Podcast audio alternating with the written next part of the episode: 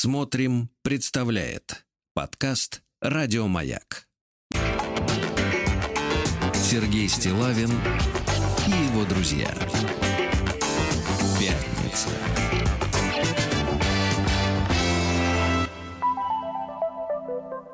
На лайте. Э, ну что ж, товарищи, действительно, сегодня пятница. Э, нас, я вам честно могу сказать, э, завалило опять снегом. В городе тоже не вот, очень. Да, так что весна как-то не торопится. Здравствуйте, Владик. Доброе утро, ужас да, Скользили на ножонками-то своими. Да, еще даже не, не оттаяло. Не оттаяло. Да, да, да.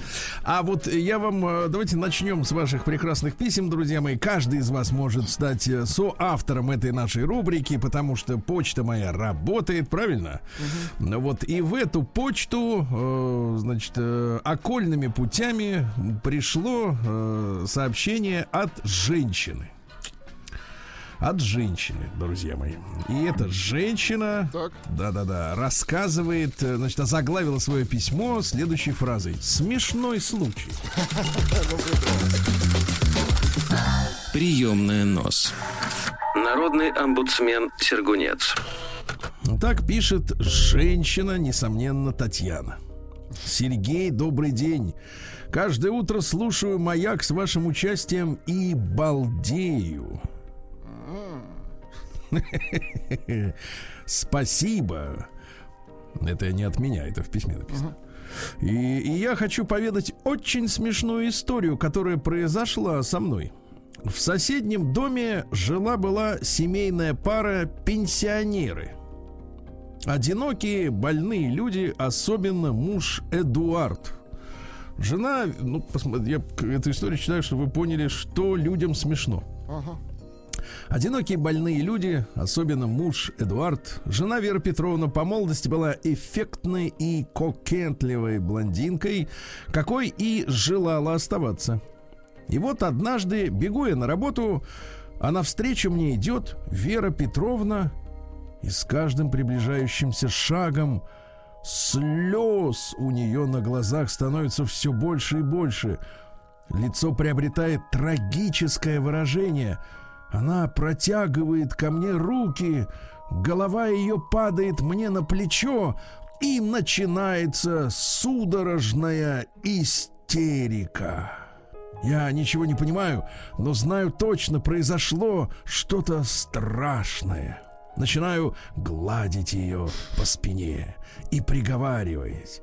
Успокойтесь, успокойтесь. Но меня никто не слышит. Время идет, истерика продолжается. Она колышется в плаче. Я в замешательстве Значит, и вдруг душераздирающий крик сотряс всю округу. Сейчас будет крик, Владик.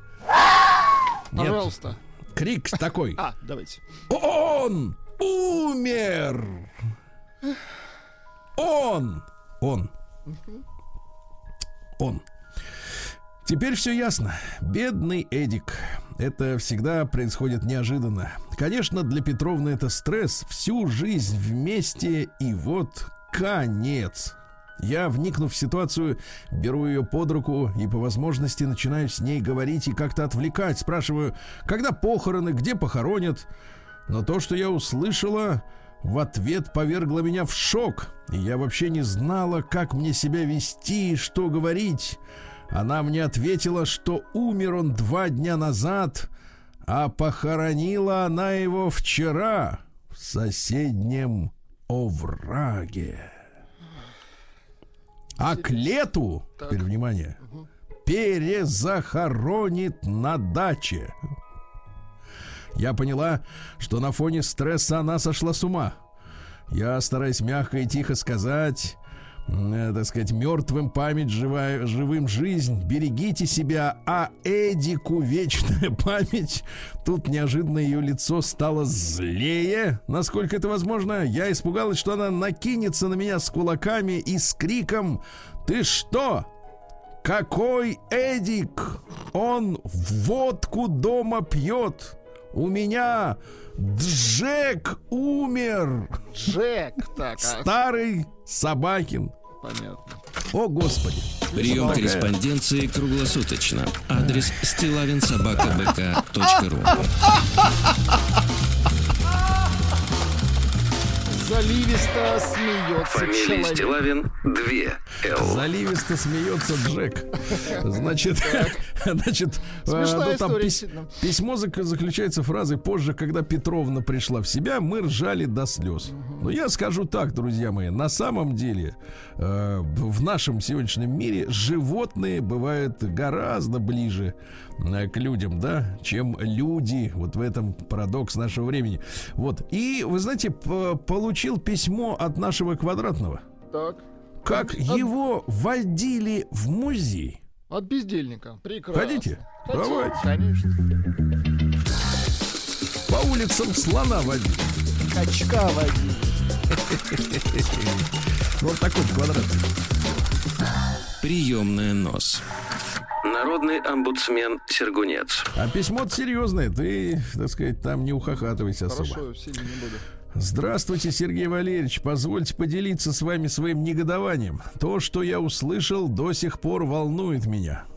В общем, жена вытащила меня на автобусную экскурсию под названием «По следам Василия Теркина», сказав, что это будет легкая литературно-военная тематика. Насколько вообще военная тематика может быть легкой?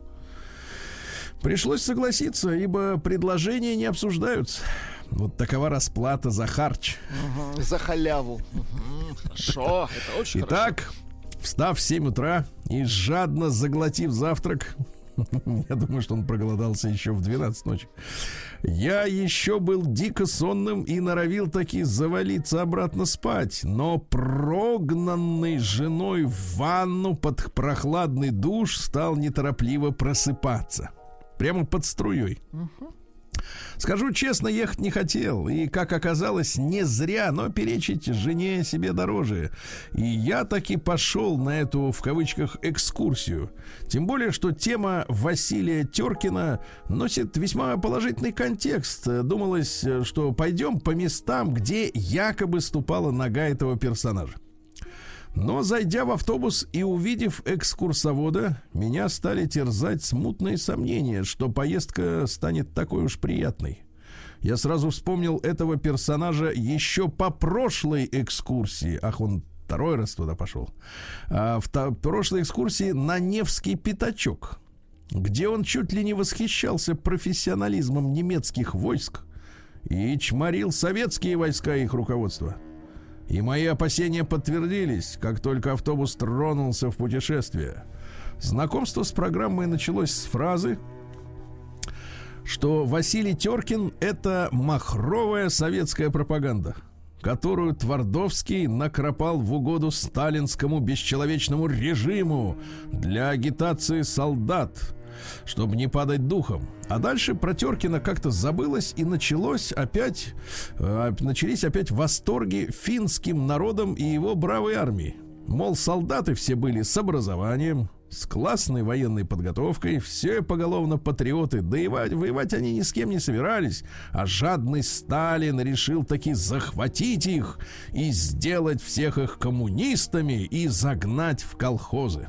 И вот эти бравые финские парни обороняли свою землю от грязного, необразованного Васьки, вот, которого гнали в бой пропагандой злобные политруки, что линия Маннергейма это вымысел, что эти отважные ребята практически на голом энтузиазме одними винтовками остановили наступление мощной армии Советов. Короче, вместо интересной экскурсии получил часа четыре отборной антисоветчины. Потом еще раз вспомнили про Теркина, нам поведали, что это откровенный плагиат с финских комиксов 30-х годов. Да ладно.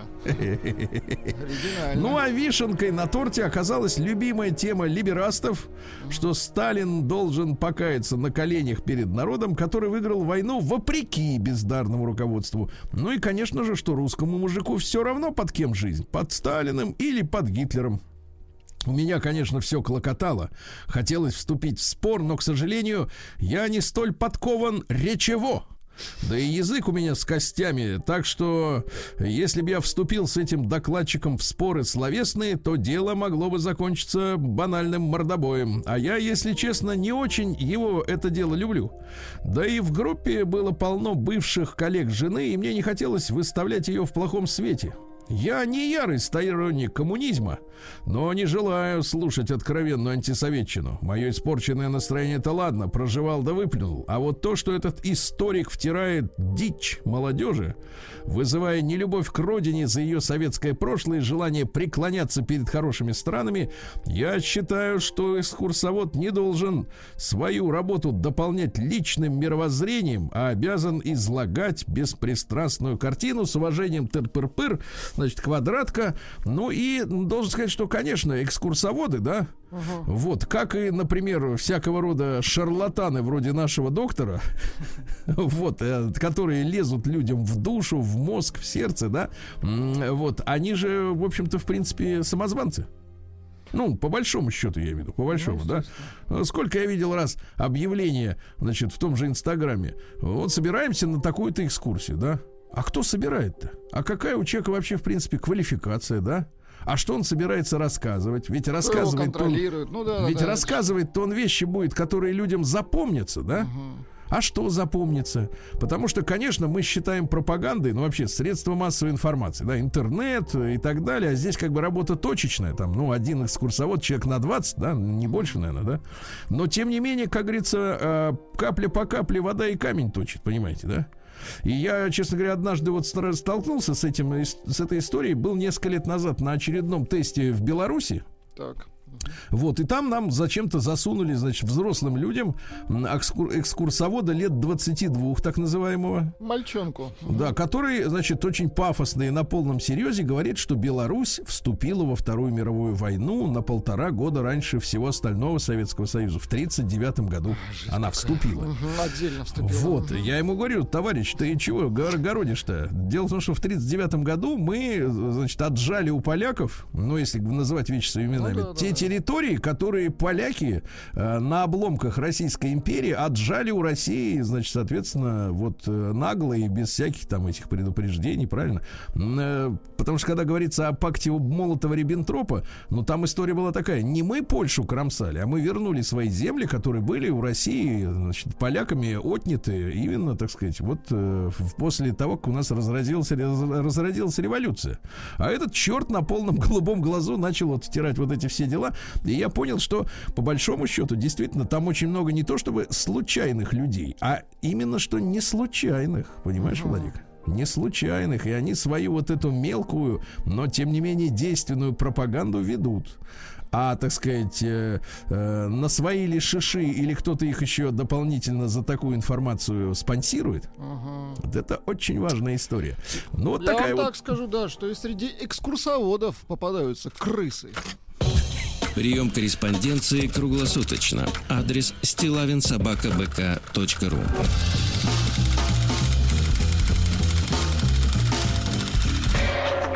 Фамилия Стилавин 2 Л. Да, примерно так. Ну и давайте, Владик, ваша любимая рубрика «Путь мужчины». Вот. Инструкции, как жить. Да. А, дело в том, что пока девчонки, э, значит, воображают себе, что в счастье главное найти какого-нибудь, э, как говорится, ну, как его назвать-то помягче, любимку, да, и крутить из него канаты. Вот, мужчины, значит, они собираются с силами, вот, и распространяют, а потому что для, для мужчин очень важна систематизация, да, вот, женщина, она может, как говорится, сердцем чуять, да, и, э, например, ты ее спросишь, а что вы имеете в виду? А она... Она не сможет объяснить. Да, но она чувствует. А мужчина, у него информация передается через четкие формулировки, как в армии, приказ. Вперед! Значит, вперед. Все, тут нет вот этого. Да, правильно. Все, все четко. Так вот, 10 э, принцип, принципов построения семьи в РФ. Памятка для мужчин. Мы с вами изучили первый пункт создания семьи, где там как минимум три месяца до близости должно пройти, да. правильно? Так. Второе. Не рекомендуют оформлять отношения официально. Ну, это как бы соу-соу. Ну, да. Дальше. Третий пункт. Все заработанные активы оформлять на себя. А четвертый проговорить, что если будет развод, то алименты будут составлять 5 тысяч. Так, дальше. Следующий пункт. Пятое. Всеми доходами и расходами семьи управляет мужчина. Лучшие финансисты в мире, пишет э, памятка. Угадай, кто? Поэтому женщина приходит и отдает свои доходы в общий котел с твоим надзором. В бизнесе тоже может помогать, но без права собственности. Жена спрашивает у тебя на продукты, на одежду, на аптеку и так далее. Сейчас просто через карты контролировать все расходы. Ясно? Спрашивать. Дорогой, вот как вот у нас в ролике идет популярным, там рекламируют этого пушного. Так. Вот, что, мол, типа, купила себе четвертые колготки там или какие-то Мгм. эти портки. Спрашивать у мужа. Да Ясно? нет, а с таким мужем вообще ничего не купила. Очень лишнего, хорошо. очень, лишнего, конечно, если у лишнего. нее 40 уже дома. Да, дальше, дальше, значит, э, э, чит- значит, шестое. Так. Выбирать жену из семей, где есть сильный отец. Понятно? Идеальный вариант – полная патриархальная семья, что, конечно же, редкость сейчас. Допустимо, где родители в разводе, но мать не прогнула отца, не прогнула. А вот если отца не уберегли в семье жены, к таким относитесь настороженно. Где гарантия, что ее отцу, ее мать, не взвинтила мозги, и он не совершил фатальную ошибку? Понятно? Седьмое. Не баловать от слова вообще. Ну, у нас есть слово баловать. Помните песня? Баловать хочу тебя сегодня баловать. Но придет Юрьевна, скажет баловать. Так нельзя, Поэтому да. так. Ни цветы, ни дорогие шмотки, ни драгоценности. Женщина должна идти за тобой не из-за них. В чем нашей- мать родила, должна идти. В нашей, а родила она в коже ее. В нашей системе женщины воспринимают подарки как дань холопа. Понятно? Ты готов мириться с этим? Допустимо дарить после многих лет семейной жизни, где жена крепкий тыл и родила детей. Ясно? Восьмое. В семье мужчина наставник. Вот, наставник. Значит, э, мужчина должен постоянно развиваться сам и наставлять жену. Никаких духовных наставников и психологов со стороны. Жена должна ценить, что ты ей дал возможность жить с тобой, ясно? И учиться у тебя быть человеком. Это я от себя добавляю про человека. Девятое. В семье женщина помощница мужа. Она следует, э, мужчина идет за делом, жена и дети за мужем. Никакого равенства. Его нет в природе, и мы разные. Ну вот дальше. И десятое. Вам, наверное, Владик понравится. Давайте. Десятое. Пункт. Принцип открытой двери. Семья должна быть построена по принципу открытой двери. Если что-то из вышеперечисленных правил женщину не устраивает, выход здесь. И надо прям, чтобы лампочка горела, как в кинотеатре красная. Сергей Выход приш- здесь. Пришло сообщение, пишет, это какая-то тюремная инструкция. День дяди Бастилии пустую прошел. 80 лет со дня рождения. Ух ты, а ей уж 80.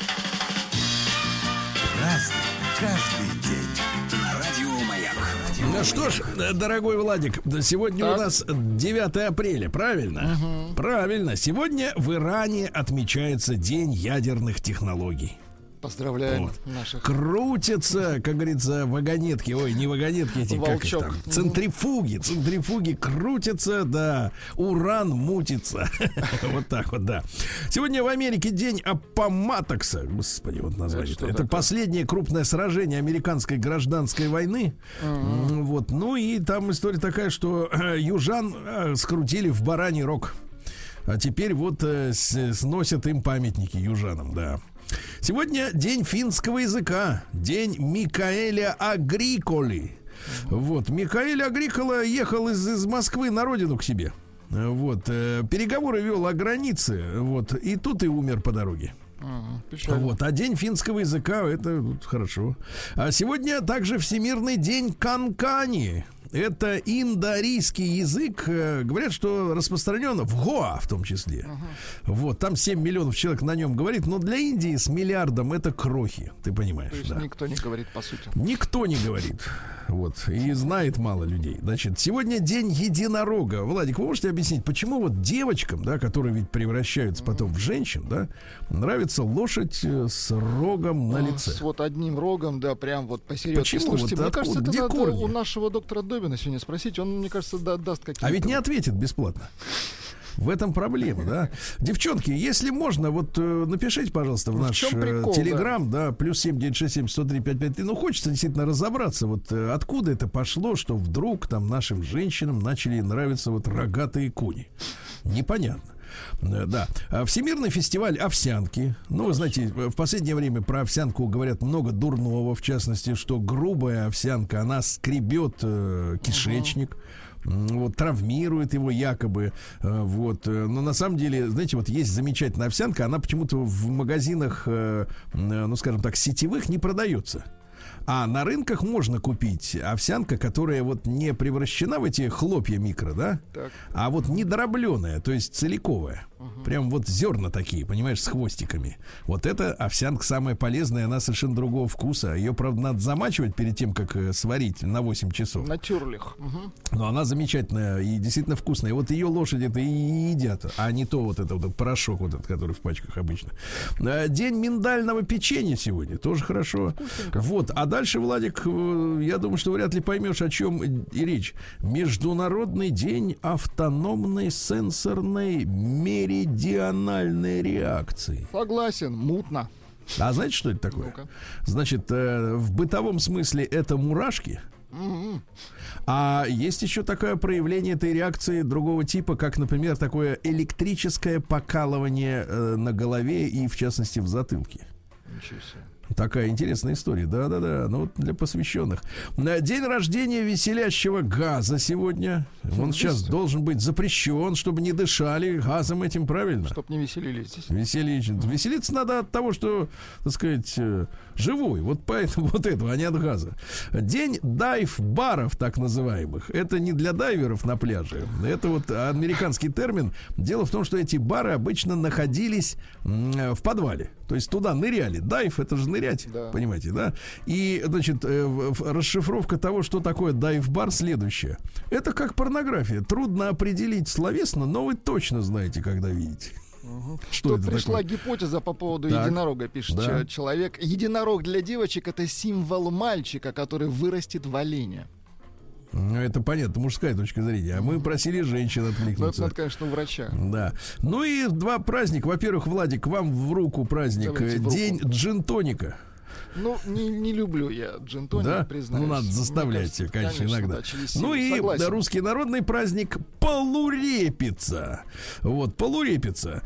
Также Матрена Наставица. Это второе название. Дело в том, что наставицами называли чибисов, которые возвращались к этому дню из теплых краев, понимаете, птички такие, чибисы. У дороги чибис, помните, была песня?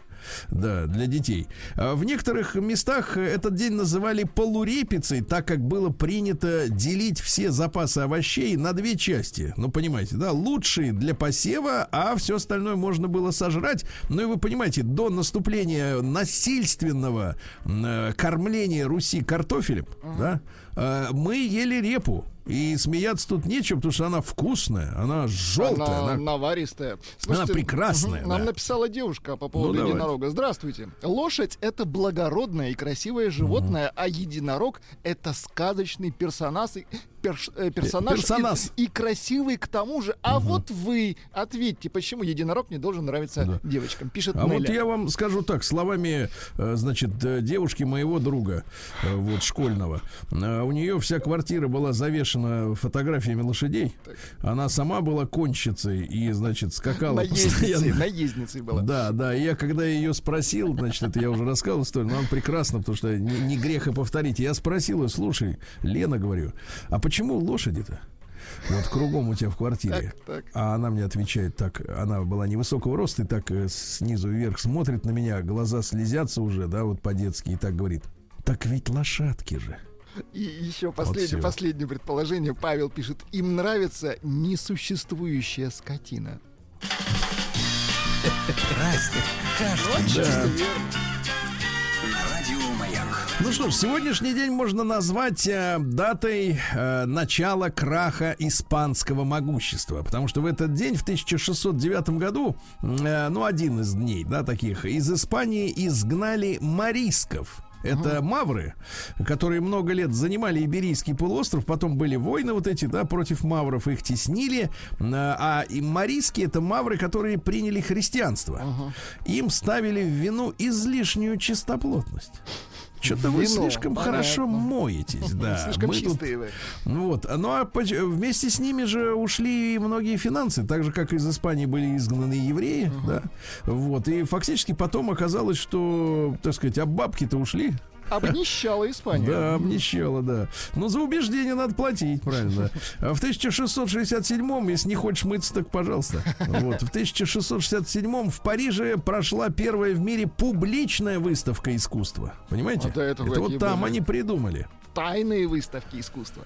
Нет, раньше искусство принадлежало конкретным Нет, людям. человеку богатому. Вот. Да, а теперь народу. Хорошо, хорошо. Ну, конечно, все это фикция. Пойди вот и зайди в музей, забери картину. Вы же Сразу помните, в арестуют. электронике мы хотим видеть картины. И что, вышло? Вышло, Отворот, да, поворот. Плохо вышло.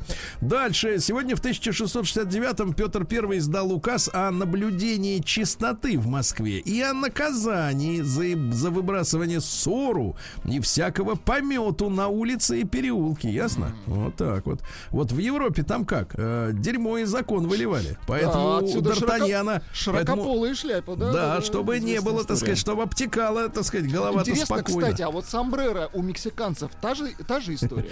Нет, там солнце. А вот во Франции дерьмо. А в 1747 в Лондоне по обвинению в государственной измене казнили последнего человека в Англии, которого приговорили к обезглавливанию. Ну, был товарищу уже 80 лет. Он был одиннадцатым лордом. Одиннадцатым лордом. То есть, в принципе, Ну, вот. засиделся, товарищ. Да, но этот вид смертной казни считался достойным только высокопоставленных особ. Остальных вешали, понимаете, да? То есть элитный Вот. вид. Казни. Элитный вид казни, да-да-да. А В 1802 году Элиас Лёнрот родился финский фольклорист, который записал и опубликовал карело-финский эпос Калевала. Может, поэтому день языка финского, не? Нет, не поэтому. А, Вот, э, значит, смотрите, там Так. история-то какая. Калевал-то оно колен... не путать с коленвалом, да. Не вот, путать с э, едино- с У меня есть редкое издание, подарили мне как-то на день рождения, да. Вот, ну вот, давайте, есть умные мысли у товарища, э, Давайте. так сказать, Лен Рота. Жену выбирай на работе, а работницу в Риге. Рига это там, где молотят зерно. Понимаете, да? Дальше. Шишка недалеко от елки падает.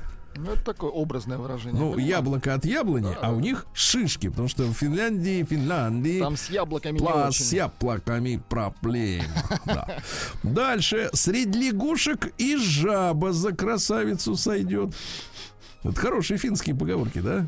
Ну, жестко, Некра- но хорошо. Дальше. Некрасивому зеркало не в радость. Хе-хе, Да. А бедного поженит красота, а богатого деньги. Так.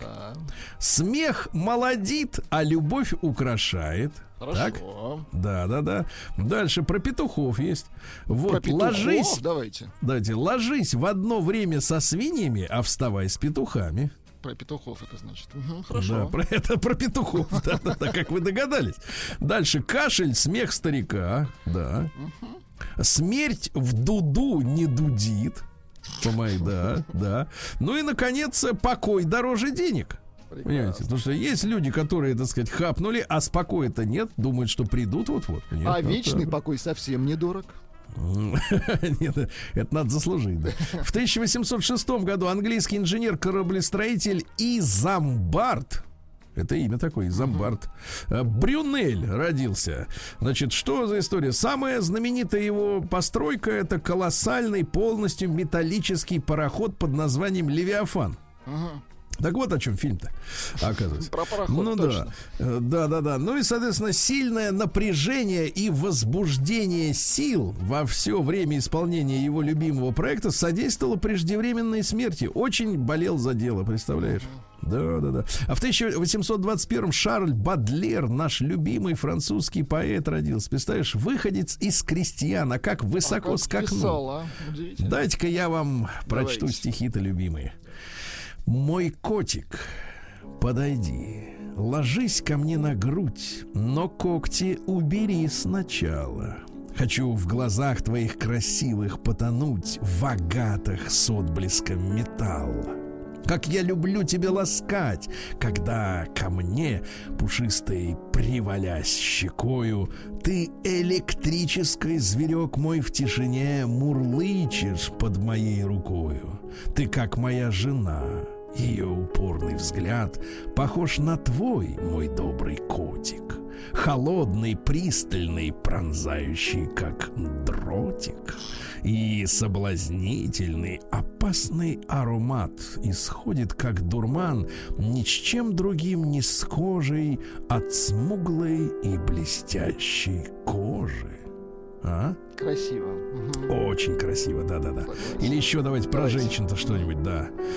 Постели, нежные отласки аромата, как жадные гроба раскроются для нас, и странные цветы, дышавшие когда-то под блеском лучших дней, вздохнут в последний раз. Остаток жизни их, почуяв смертный час, два факела зажжет огромные светила, сердца созвучные заплакав сблизят нас, два братских зеркала, как прошлое починит. День дяди Бастилии пустую прошел. 80 лет со дня рождения. Ух ты, а ей уж 80. Разный, каждый. Ну, а еще, так сказать, товарищ Бадлер, ты что говорил нам? Э, Я не, а- остерегусь сказать, завещал, но говорил следующее. Всегда нужно быть пьяным. Он такой, вы знаете. В этом все. Шебутной Это единственная задача. Вот видите, постоянно, да. Дальше. Э, Сегодня в 1860-м французский изобретатель Эдуар де Мартенвиль сделал первую звукозапись. Это была французская народная песня, которая хранится в парижском архиве. А первое звукозаписывающее устройство он назвал фоноавтограф. Он Понимаете, да? А вот эти все Эдисоны и прочее, это все, вот это все варье. Эдисон вор. Точно. Бор. Да, в 1865-м Эрих Людендорф родился. Это немецкий э, генерал, вот, который руководил немецкими действиями на Восточном, на Русском фронте. Да, после войны э, вот, э, политиков ненавидел, потому что они Германию ну, обрекли на, вы понимаете, да, на репарации. Кстати, вы знаете, что Германия платила репарации по, э, так сказать, Первой мировой Ну, войне? долго они там э, до, до, 10, до 10 года вот этого. Жесть. Мгм. Представляешь, до 10 да. Ну вот, ну а что дальше-то? Э, Вот э, в 35 году Гитлер к нему заехал лично. Говорит, слушайте, вы такой замечательный, говорит, генерал и руководитель, и предложил бывшему сотруднику, соратнику, знаете, звание фельдмаршала, но Людендорф отказался. Он ответил Адольфу, фельдмаршалами рождаются, а не становятся. Элегантно. Вот так вот, да. Дальше. В 1888-м Соломон Израильевич Гурков родился. Товарищ уехал в Америку, стал там, ну, то говорит, что-то Гурков как-то, Соломон Израильевич, давай покороче. Говорит, я буду Сол Юрок. Это американский импресарио, который, ну, продавал американцам э, классическую музыку, балет. Э, Вот, нашим помогал и Шаляпину, и Анне, Па- такой Анне Павловой, менеджер. понимаете. Да, да. Потом Вана Клиберна он привез в Россию, э, ну, в Советский Союз. Да, такой товарищ, молодец. А в 1898-м Пол Робсон, его в советское время звали Поль Робсон. Вот, дайте нам негритянского-то бас-певца. Поль Робсон. Конечно. Он Вот. что, гимн поет? Да, да, на английском. United forever in friendship and labor, our mighty republics will ever endure. The great Soviet Union will live through the ages, the dream of a people. Да, ну а вот что Пол Робсон говорил? Только в Советском Союзе я почувствовал себя полноценным человеком, потому что он, э, хоть и был популярным певцом в Америке, да, но там же он был негром, и его там унижали, понимаете, сволочи, унижали. Э, В 1905 году в помещении театра «Пассаж» прошла осуществленная силами студентов Петербургской консерватории постановка оперы римского Корсакова «Кощей Кощей Бессмертный? Ну-ка, давайте. Ну-ка. Поет Кощей. Кощеиха поет. Да, а спектакль этот они задумали как, в общем-то, э, так сказать, революционную манифестацию, понимаете? А- То есть царя они выставили Кощеем. Кощеем, все, понял. Полиция потребовала, чтобы публика выметалась к чертовой бабушке, да. Вот, э, ну и есть, э, вот вы сейчас включали колыбельную царевну. Там текст такой: Баю-бай, Кощей седой. Понимаете, да? Точно. О, да, прекрасно.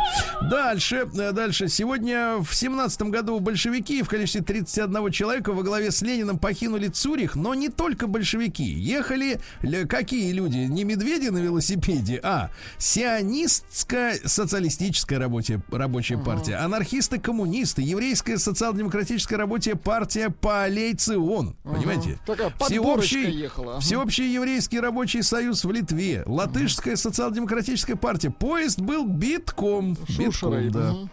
Вот. Дальше. А, Николай Васильевич Панченко, поэт, э, вот, во время перестройки основал движение «Апрель». Апрель. Ну, сейчас-то куда уж, все, да. Да. Дальше. А, вот, Эрнст Неизвестный в 25-м году, скульптор, помните? Да. Ну, Вот. Почему ты так искажаешь лица советских людей, сказал ему Никита Сергеевич А Хрущев. он что ответил? А тот э, промолчал, да. А в итоге своял Хрущеву надгробие, надгробие, помните, да? И не э, исказил, видимо, да.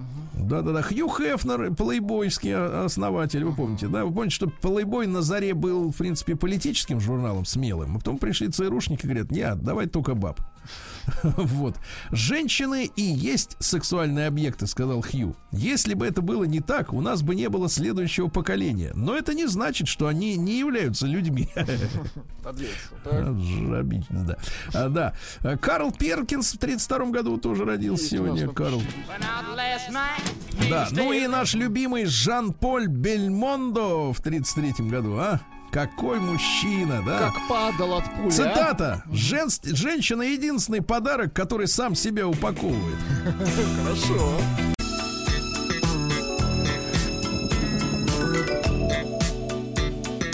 Сергей Стилавин и его друзья.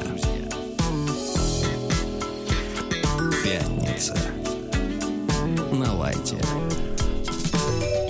Ну что же, э, и о погоде, дорогие товарищи. Э, Сегодня э, в Москве ночью выпал снег, достаточно плотный, все прогалины. Помните, это русское слово прогалина? Да. Да, все прогалины опять засыпало снегом, все нормально, как будто никакой весны не было. Значит, А хотя... что Омск? А в Омске дождь и плюс три. Дождь. Это вне закона.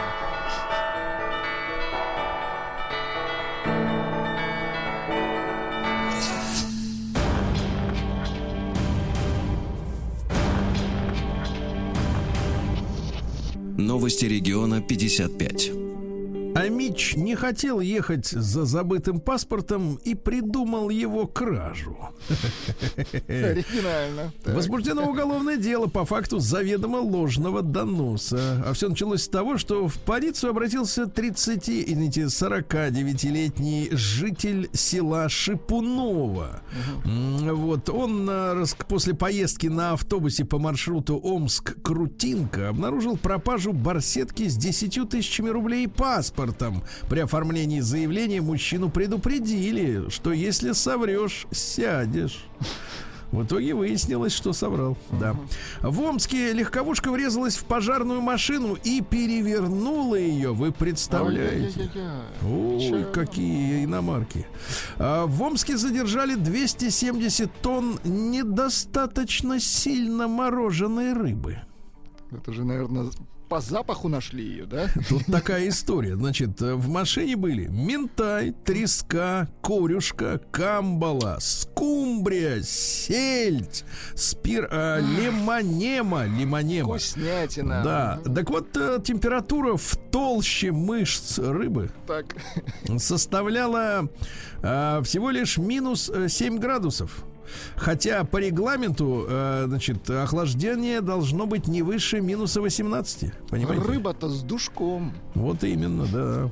А на севере Омской области подросток нашел снаряд времен гражданской войны. Оставил себе? Стреляли, да, тогда стреляли. Для омских улиц устроят весенний душ, а центровой Любинский проспект пропылесосят. Видите, как хорошо. И бордюры, и тротуары, все отмоют до бела. Заодно да. и людей. Так? Не, значит, там еще не хватало денег на жизнь.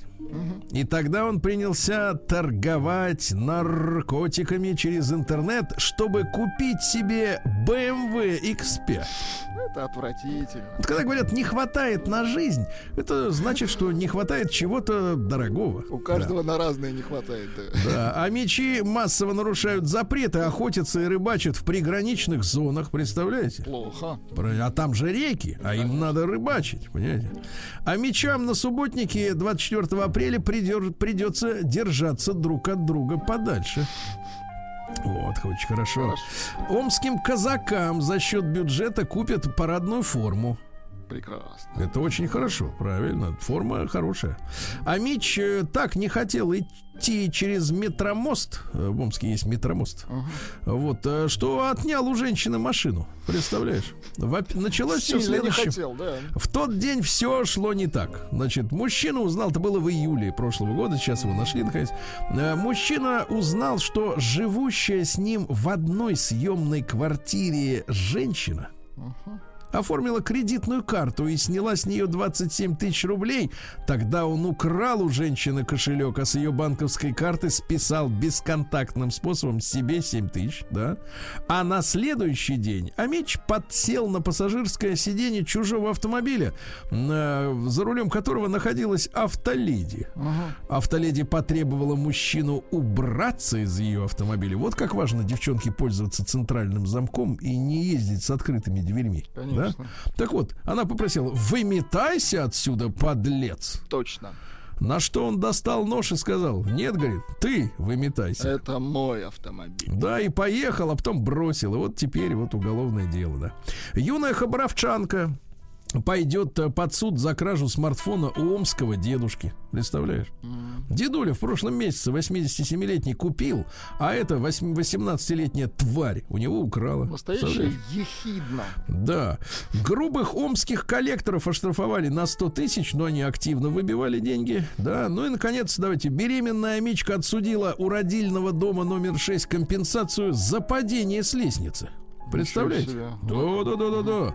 Моральный вред требовала, ушиб получила. В итоге просила взыскать с роддома в свою пользу 80 тысяч рублей, а также расходы по оплате услуг представителя в суде в размере 15 тысяч 700. Э, Суд частично удовлетворил э, требования женщины, а теперь, внимание, значит, гуманно удовлетворил, взыскав с медучреждения 20 тысяч рублей и 5 тысяч расходов на представителя. Ну, то есть, вот даже выигранное дело не дает компенсации. Ты понимаешь, в чем проблема? К сожалению, Да. да. И, наконец, Омскую область ждет три волны паводка, ясно? А, и вот еще сообщение. Поход за сигаретами и алкоголем для омского срочника военнослужащего, призывника, э, закончился на гауптвахте. Вот, вот. Подлец. Хочется курить. Куряка.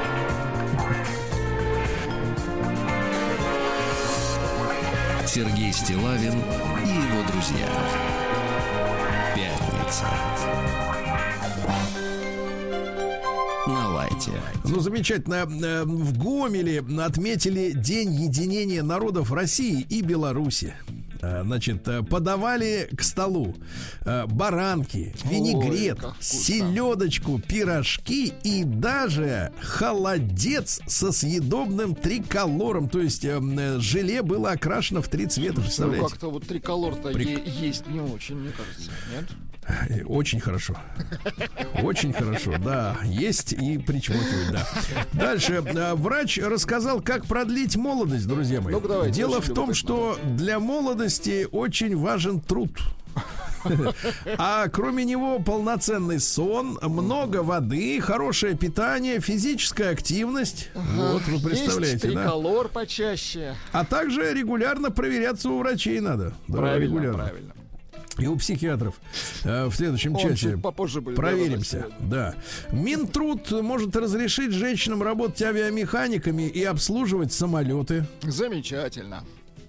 Ну и, пожалуйста, давайте работайте. А, Врач рассказала, как есть и не толстеть. Оказывается, важно, в какой обстановке происходит прием пищи. Быстрее жиреют те, которые отвлекаются на внешние раздражители. Поэтому нужно принимать пищу в расслабленном состоянии, понимаете? И при этом... А ник- расслабляться мы знаем чем. Да, никаких телевизоров, ясно? Точно, никаких. хорошо. Дальше, живущие за рубежом россияне, не иностранцы, а те, которые с паспортом э, с российским дружат, да. Э, Так вот, э, смогут купить вакцинные туры на родину. Понимаете? Хорошо. Вот, тур будет за деньги, а вот, э, Вакцина соответственно, сама... бесплатно. А прививочка, да, прививочка, да, бесплатно. Причем э, приехать на родину можно будет сразу на 21 день, потому что нужно же в два этапа уколоться, понимаете, да? М, Так вот, предложение стоит 1500 евро. То есть, при- в принципе, вся иммиграция может нормально провакцинироваться. Да, может Вот прилететь то, за полторы тысячи евро, все нормально. При велькомен, так сказать, товарищи. А дальше Зураб Церетели разработал кубок для конкурса гейм-девов. Какого, Скажите, пожалуйста, како- кто, кто такие гейм-девы? Ну, гейм-игра, дева, женщина.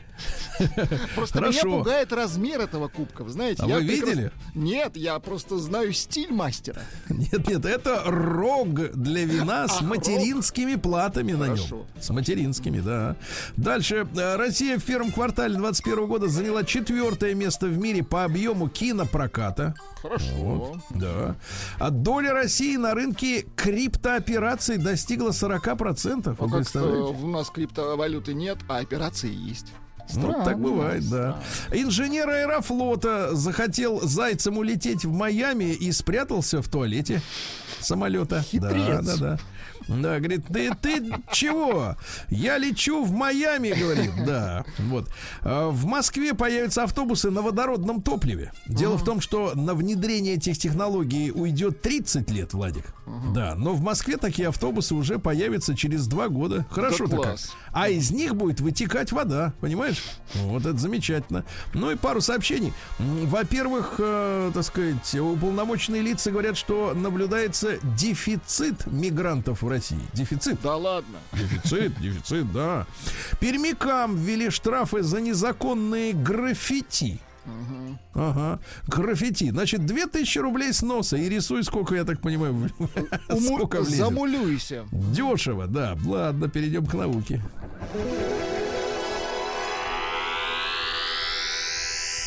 Наука и жизнь. Вот исследование, которое сразу заставляет в себя верить в результаты. А, ученые из Тель-Авивского университета, знаменитые, установили, что наскальная живопись, помните, там всякие эти Да-да-да. звери бегут, люди бегут, Стрелы, да, копья. а, возникла благодаря галлюцинациям древних людей. Да вы что, они наркоманы Да. проклятые были? Да, дело в том, что а галлюцинация-то почему происходила? В пещерах кислорода мало, надышали. Понимаешь? Угарным- Получается, угарным костром. да, гипоксия, кислорода мало, и все, и связь с космосом, и т.д. т.п. и так далее. А в России создадут первое беспилотное метро к 2025 году. Да замечательно. Сами будут ездить. Без Вот, По людей. себе. Нет, без человека впереди. Американские ученые создали клей для мозга. Вы представляете? Если вдруг с мозгами проблема... вытек. Нет, наоборот, если раскололся. Вот, придумали гидрогель, который впрыскает туда в черепушку. Там все зарастает, нейроны начинают шевелиться. Ух, как хорошо, да. Да. Ученые смогли, вот это уже страшно, смогли впервые собрать, внимание, и сконвертировать ДНК, теперь внимание, ребята, из воздуха. Опасно. Из То есть ты воздуха. прошел, пустил по ветру ДНК. Они это дело собрали. ДНК вот после ботовок, И смотришь, да, вот а за тобой, ДНК. погоди, а за тобой уже клон наворачивает. Ты представляешь? Опасно, опасно это. Ужас. М, Российские ученые совместе, совместно с белорусским коллегой придумали водоотталкивающую нанопленку толщиной в одну молекулу. Представляешь? В одну молекулу. Причем э, она, так сказать, у нее слои, слои, э, значит, а этот слой, вернее, обладает разными действиями. С одной стороны, э, молекула хорошо смачивается водой, а с другой стороны отталкивает ее, представляешь? Ну, круто, круто. да. И можно по-всякому использовать, наносить на всякие материалы, да. На людей. А дальше интересное исследование из Японии. Способствовать восстановлению мышц. Ну, например, Владик, вот вы потянули, да? Ага. Вы же у нас штангист. Ну, вот, допустим, я сделал вот так, а мышцу Да. потянул. Так. На пальце, на мизинце, да? Так вот, способствовать восстановлению мышц может низкий уровень глюкозы. Способствовать. Да, то есть вот мало сахара ешь, а он типа мышцы есть, если зарастают. потянули, то с сахаром повремените. Да, пока надо повременить, да. Мозги отключаться, но э, это важнее же палец, хорошо правильно? станет. Да. А, ускоренное расширение Вселенной э, физики объяснили самовзаимодействием темной материи. Это мутно. Мутно. Дальше. а, южнокорейцы придумали колеса для автомобиля, которые во время движения меняют свою форму. Да ладно. Да, это же ужас. Причем они, знаешь, они меняют диаметр во время езды. То есть они могут быть меньше или больше. Другое дело, как покрышки, я не понимаю. Видимо, без покрышек. Жестко едет машина. Ну и что еще? Давайте пару сообщений. Во-первых, э, а, вот, загадочные железо... э, Извините, желеобразные шары у берегов Норвегии. Видели фотографии? Нет. Шары Щас плавают. Так, оказались покрытыми слизью, эмбрионами кальмаров. Вот оно как, да. Новости капитализма. Капитализм, да, тут все, так сказать, по-прежнему. А, Сан-Франциско и другие города США начали платить художникам пособие тысячу долларов в месяц, э, чтобы они не искали вторую работу. Но проблема в следующем. Проблема в том, что есть всего 130 пособий, а хотят их уже 1800 А художников. художников много. да, Слишком правда. много художников. Не Слишком нужно много, нам да. художников. Да. Да. им не надо. Вот, женщина с самыми длинными ногтями в мире подстригла их впервые за 28 лет. Вот, э, в этом году суммарная длина всех ее ногтей составляла 7 метров 33 сантиметра. Это отвратительно. Ужасно, да. Как таким ковыряться в носу? Да, а женщина родила посреди дороги в Англии во время спора с мужем о том, надо вызывать скорую помощь или не надо. Поздравляем. Да. Вот. На тему животных рыбаки продали рвоту кашелота за 400 миллионов рублей. Ясно? За 400. Так что моряки вперед. Э, Женщина заработала больше 100 миллионов рублей на том, что в интернете унижает мужчин. Какая сволочь. Она работает, нет, никакой сволочь миллионер, да. Она, значит, берет деньги за унижение мужчин. Она, значит, э, критически оценивает их причиндалы. Вот. Ну, давай, говорит, посмотрим на твою фитюльку. А те ей платят, представляешь? Вот и извращенцы, да. Женщина забеременела дважды за три недели и родила двух сыновей. Нормально? Поздравляем опять же. И, наконец, анонимный сотрудник Макдональдса снял на видео издевательство над покупателями в Америке. Например, в одном из популярных роликов он кладет в двойной чизбургер с беконом надкушенную котлету и передает покупателю. А? Нормально? Не нормально. Не нормально. Вот именно.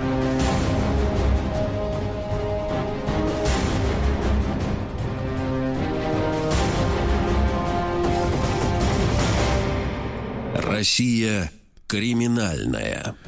Ну что же, э, ну настоящий детектив. В Москве школьники украли у родителей 13 миллионов рублей и, сговорившись, сбежали в Екатеринбург.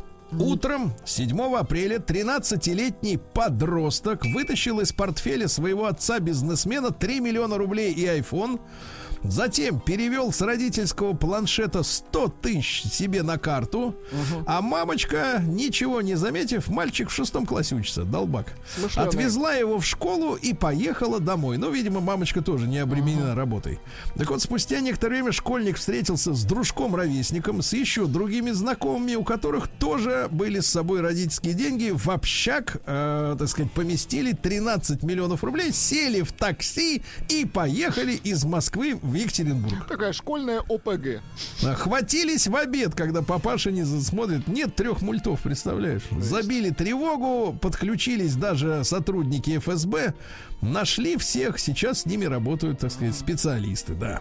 Дальше. Пермяк украл трактор и повредил подъезд дома и пять машин сразу. Чучело. Чучело, да. согласен. А жить, ну это не будем. Так, э, в Москве задержан курьер, который доставлял людям поддельные справки от, о вакцинации. Ну как так? Ну, Ну вот, Товарищ ну, нет, курьер. так- вот так, да, вот так. Москвич заполнил анкету для оценки работы банка и лишился 63 тысяч рублей. удобно. Заполните анкету, а вот здесь вот номер карты. Да, да, да, и всё остальное вот CCV, там, да, все дела. Мы сами все А, делаем. да. Аферисты пообещали вылечить пенсионерку по телефону и с карты с ее списали миллион в Петербурге. Да, вот так вот, да. Ну и, наконец, гениально, давайте. А, Житель Дальнего Востока несколько месяцев крал дизельное топливо. Сливал в канистры в депо. Потом понял, что не вынести ему их. И тогда он угнал тепловоз. Вот крыса, а. На тепловозе он отвез э, канистры, передал подельнику в лесополосе, затем вернулся в депо, а теперь э, по статье угон судна воздушного либо ЖД транспорта. Представляешь, серьезная статья. Сергей Стилавин и его друзья.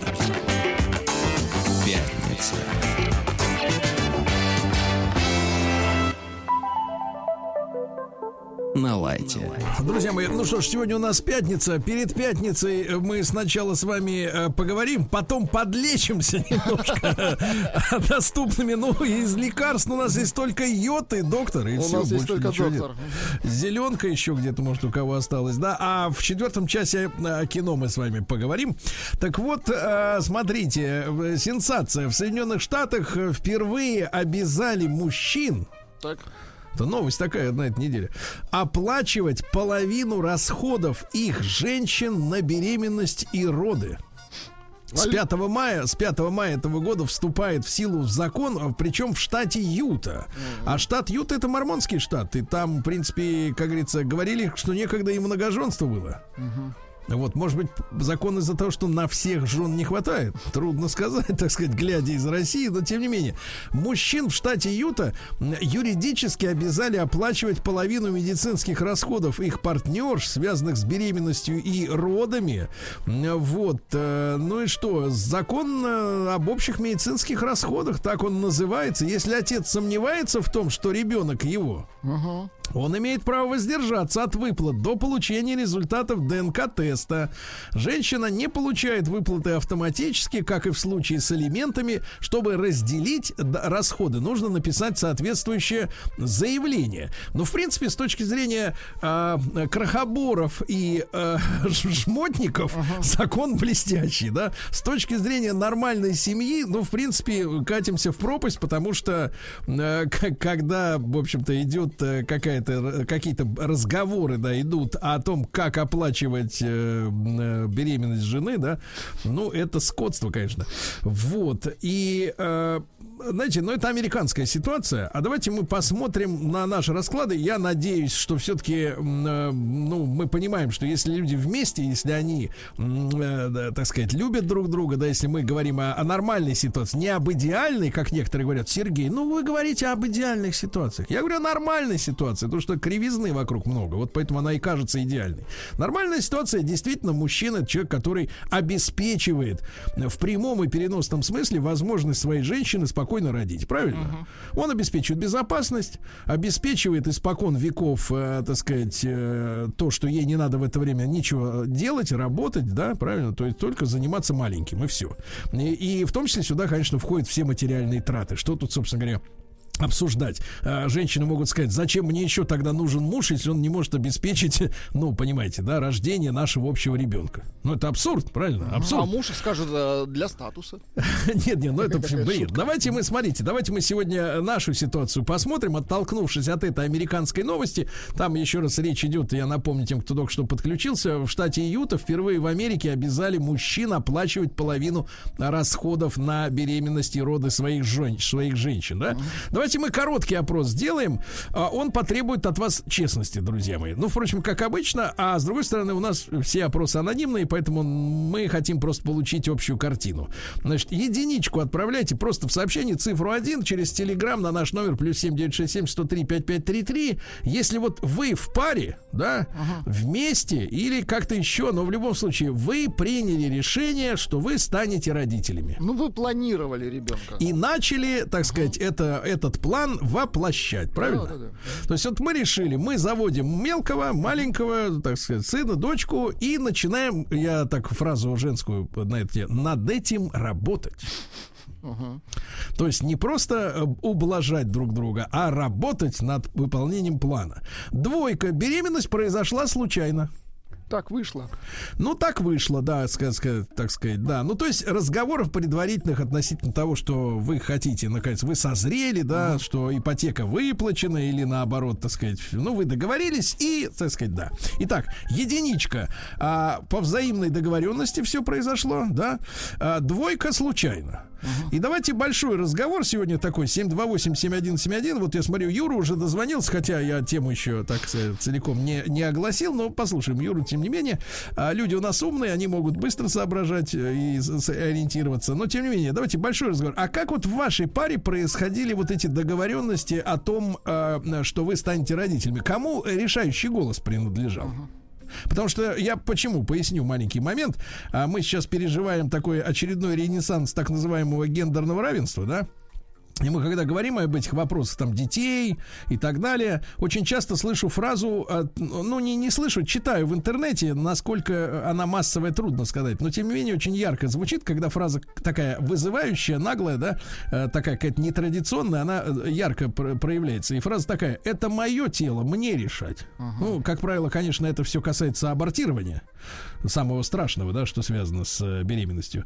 Но, тем не менее, вот это распространенное мнение, что это мое тело, мне решать, мне рожать и так далее и тому подобное. Вообще, в какой степени мужчина-то как бы имеет отношение к этому решению? Да? Го- Голос.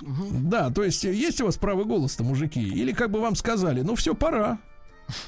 И так зашки, зашки, зашкирятник так взяли и давай, будем работать. Или вы принимаете решение. Давайте, как у вас это произошло в паре? Э, 728-7171, давайте Юру все-таки послушаем из Москвы. Юрочка, доброе утро. Да? Доброе утро, друзья. Юр, ну как, как у вас вот как у вас было принято решение, что ты станешь папашей?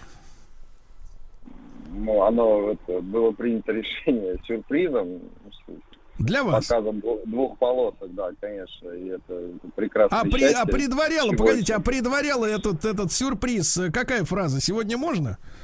Не, не, не, не, не, не, не. Все проходило нормальным, естественным путем. Нет, я, я согласен, что противоестественного и не получилось бы ничего. Американским языком, да, это.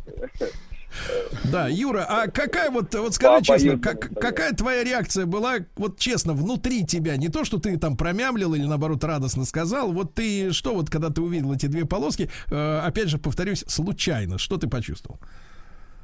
Ну, радость, счастье, как на- на- Вот. на- нормальный человек, на мой взгляд, Хорошо. опять-таки, да. Но ситуации бывают разные, конечно. Кто-то ждет э, таких новостей, кто-то не ждет. Ну, несправедливость жизни заключается в том, что кто-то очень ждет, но не получается, да? А кто не ждет, Это, иногда, да, да. бывает, что опа, и как-то, а что-то, помните, спасибо, спасибо большое, Юра, сейчас мы звонок следующий возьмем. Помните, как у нас, ну, несколько лет назад, я об этом как-то рассказывал вам, э, то ли на форуме на каком-то, то ли у меня в Инстаграме было обсуждение, и там э, женщина м, вспоминала реакцию своего мужчины на вот две полоски, да? А реакция была такая, так это значит, мы теперь не купим мне новый iPad. Понимаешь, вот как бывает-то, да. Давайте Алину послушаем, наша постоянная слушательница. Она бизнесвумен, я бы сказал. Да, да. Алин, доброе утро. Здравствуйте. Здравствуйте. Алиночка, ну Нет, вот смотрите, Я не совсем бизнес-вумен, я разные направления деятельности. вы разные, Да. я согласен, да. Универсальные. Хорошо. Алина, как у вас было? Это был сюрприз для мужчины или вы проговорили? Давай теперь У работать над меня этой и темой. то, и то. У меня получилось и то, и то, потому что м, ситуация вообще для сериала, если очень коротко, мы были в браке, супруг настаивал на ребенке, я так долго боялась на это решиться, на эту ответственность. И мы как раз тоже, наш коснулось, как на самом деле многих окружений, не разом далось. Потом, мне кажется, в том числе на этой почве у нас а, случился кризис в отношениях, и мы развелись. А, Четыре месяца мы не общались вообще, а потом встретились, и, получается, я залетела. А, С первого А раза. встретились и полюбили друг Да, да, друга. да, Давайте элегантнее, Да, Алина. да. Что же? Ну как И, это, общем, как это, я пони- как это женщина, когда вы знаете, вот когда женщина говорит слово залетела, оно вот с, жен- с женственностью, ну никак не, не, не, не, не гармонично, не звучит. Ну, да. в этом случае просто мы шутим, что у нас Я э, понимаю. еще один брак получился по залету. Вы уже расписывали. Но это один и тот же человек, опять да? был в семье. Да, да, Один. да. Да. Хорошо, Алина, спасибо. Да, ребята, единичку отправьте на номер плюс 7967 103 5533 через э, Телеграм. А, если вы э, завели ребенка под взаимной договоренности, да, вы над этим, вы договорились и работали над этим, и получилось. Двойка нет, случайно получилось. Э, вот- Один из, по крайней мере, один из вас не договаривался. А вот Да. что пишут наши слушатели. Здравствуйте, идея принадлежала супруге. При первой возможности говорила, заходи-ка, дорогой, в спальню. А, Так. Алексей пишет, первые двое появились вдруг с большой буквы, а третьего планировали. Привет из Германии. А, Каждый раз перед зачатием ЗОЖ, отказ от алкоголя, правильное питание в течение двух месяцев. В общем, вел себя как баба. В итоге три прекрасных дочки. Вадим, Ну, вот 44 видите, года. как старался. Да. А давайте. Славу, Вячеславу Давайте, послушаем. Слава, доброе утро. Да. Доброе утро. Ну, не грустите. Да, да, да. Но у меня прям как в кине было. У меня первого ребенка, меня, естественно, я тебя за рога барана приведу. Меня жена вела к ребенку, потому что она старше меня, да, и ей нужно было, уже ей было 30 на момент э, замужества. Поэтому она, естественно, меня тянула. Я баран не соглашался, как каждый там э, мужик, который сначала боится пойти замуж, потом детей рожать. В конце концов, мы потом, естественно, лечение, ничего не получается, потому что слишком часто, потому что, слишком редко. Ну, там подбираем все. В итоге дали нам дочь старшую, все замечательно, а потом совершенно развратный образ жизни, да, первые огромные деньги, там э, ни о чем вообще я не думал, пока вот жена не переносит, не кладет мне две полоски, плюс уже она сделала снимок, причем снимок уже говорил о том, что это сын, потому что вот на этих разводах, да, которые нормальный мужчина, естественно, понять не может, тебе показывают, ну вот же член. И тут я, конечно, я сразу э, жену в охапку. Она тогда мечтала о шубе. Мы побежали быстрее купить ей шубу. Что еще хочешь? Еще хочу такую сумочку. На сумочку. Я, конечно, был счастлив, когда мне сына принесла она. Почему-то ни с того, ни с сего. Ни с того, ни с сего, ты ни понимаешь, сего, да. говорит, вот, Спасибо, смотри, Слава. да. Ребят, значит, еще раз, э, вы принимаете как мужчина, это у нас же ну, большая мужская аудитория, вы принимали решение вот это за обоюдное или получилось, как получилось? Давайте Валерий из Югорска послушаем, ему 37. Валер, добрый день, доброе утро. Доброе утро. Да. Привет. Я сейчас пока висел на линии, это Так. я слышал Вячеслав, он сейчас, наверное, тоже меня слышит, он там ругнулся. Но он вел себя отвратительно. Ну, это слово, слово, слово не входит в число матерных, это такой медицинский термин. просто крепкая, да. Вот, а я хотел, я хотел сказать о том, что вот в моей ситуации у меня одна дочь, и принимал решение о том, чтобы завести, выражаясь вашим языком, ребенка. А, принимал я. И принимал один. Ну, то есть, как бы А я- как ты вот один 26 взял и принял момент. без женщины? Как это было? А я вот, потому что в голове у жены ей был 21 год, мне 26. У нее была куча бизнес-планов на будущее, ну, ввиду Мгм. возраста, я так понимаю, э, женщины, девушки. Вот. И я под- как-то, я просто с каждым днем слышал все больше и больше там каких-то планов на будущее. А я, под- я как бы на тот момент хотел уже Ну ты понял, что лет через Вот, и 10 поэтому- только, да? Может быть. Да, по ее, судя по ее планам, я думал, что да, скорее всего, там, когда уже у нее будет три джипа, две больших, там, большие квартиры и домов, вот. И а я ты как бы поступил подумал, как жестокий пришел- диктатор, да? Взял и как сделал подлец, как... как подлец. подлец, Да, да, да, да, да. Я поступил как подлец, и как бы я не был удивлен, когда она мне в один момент потом показала вот эти две полоски. Мгм. Ну, не те две полоски, что сейчас связаны с ковидом. Мгм. Вот. И когда вот она мне Давай, показала, давай так и бы, а говорить. я Другие хорошие полоски. Хорошим Хоро-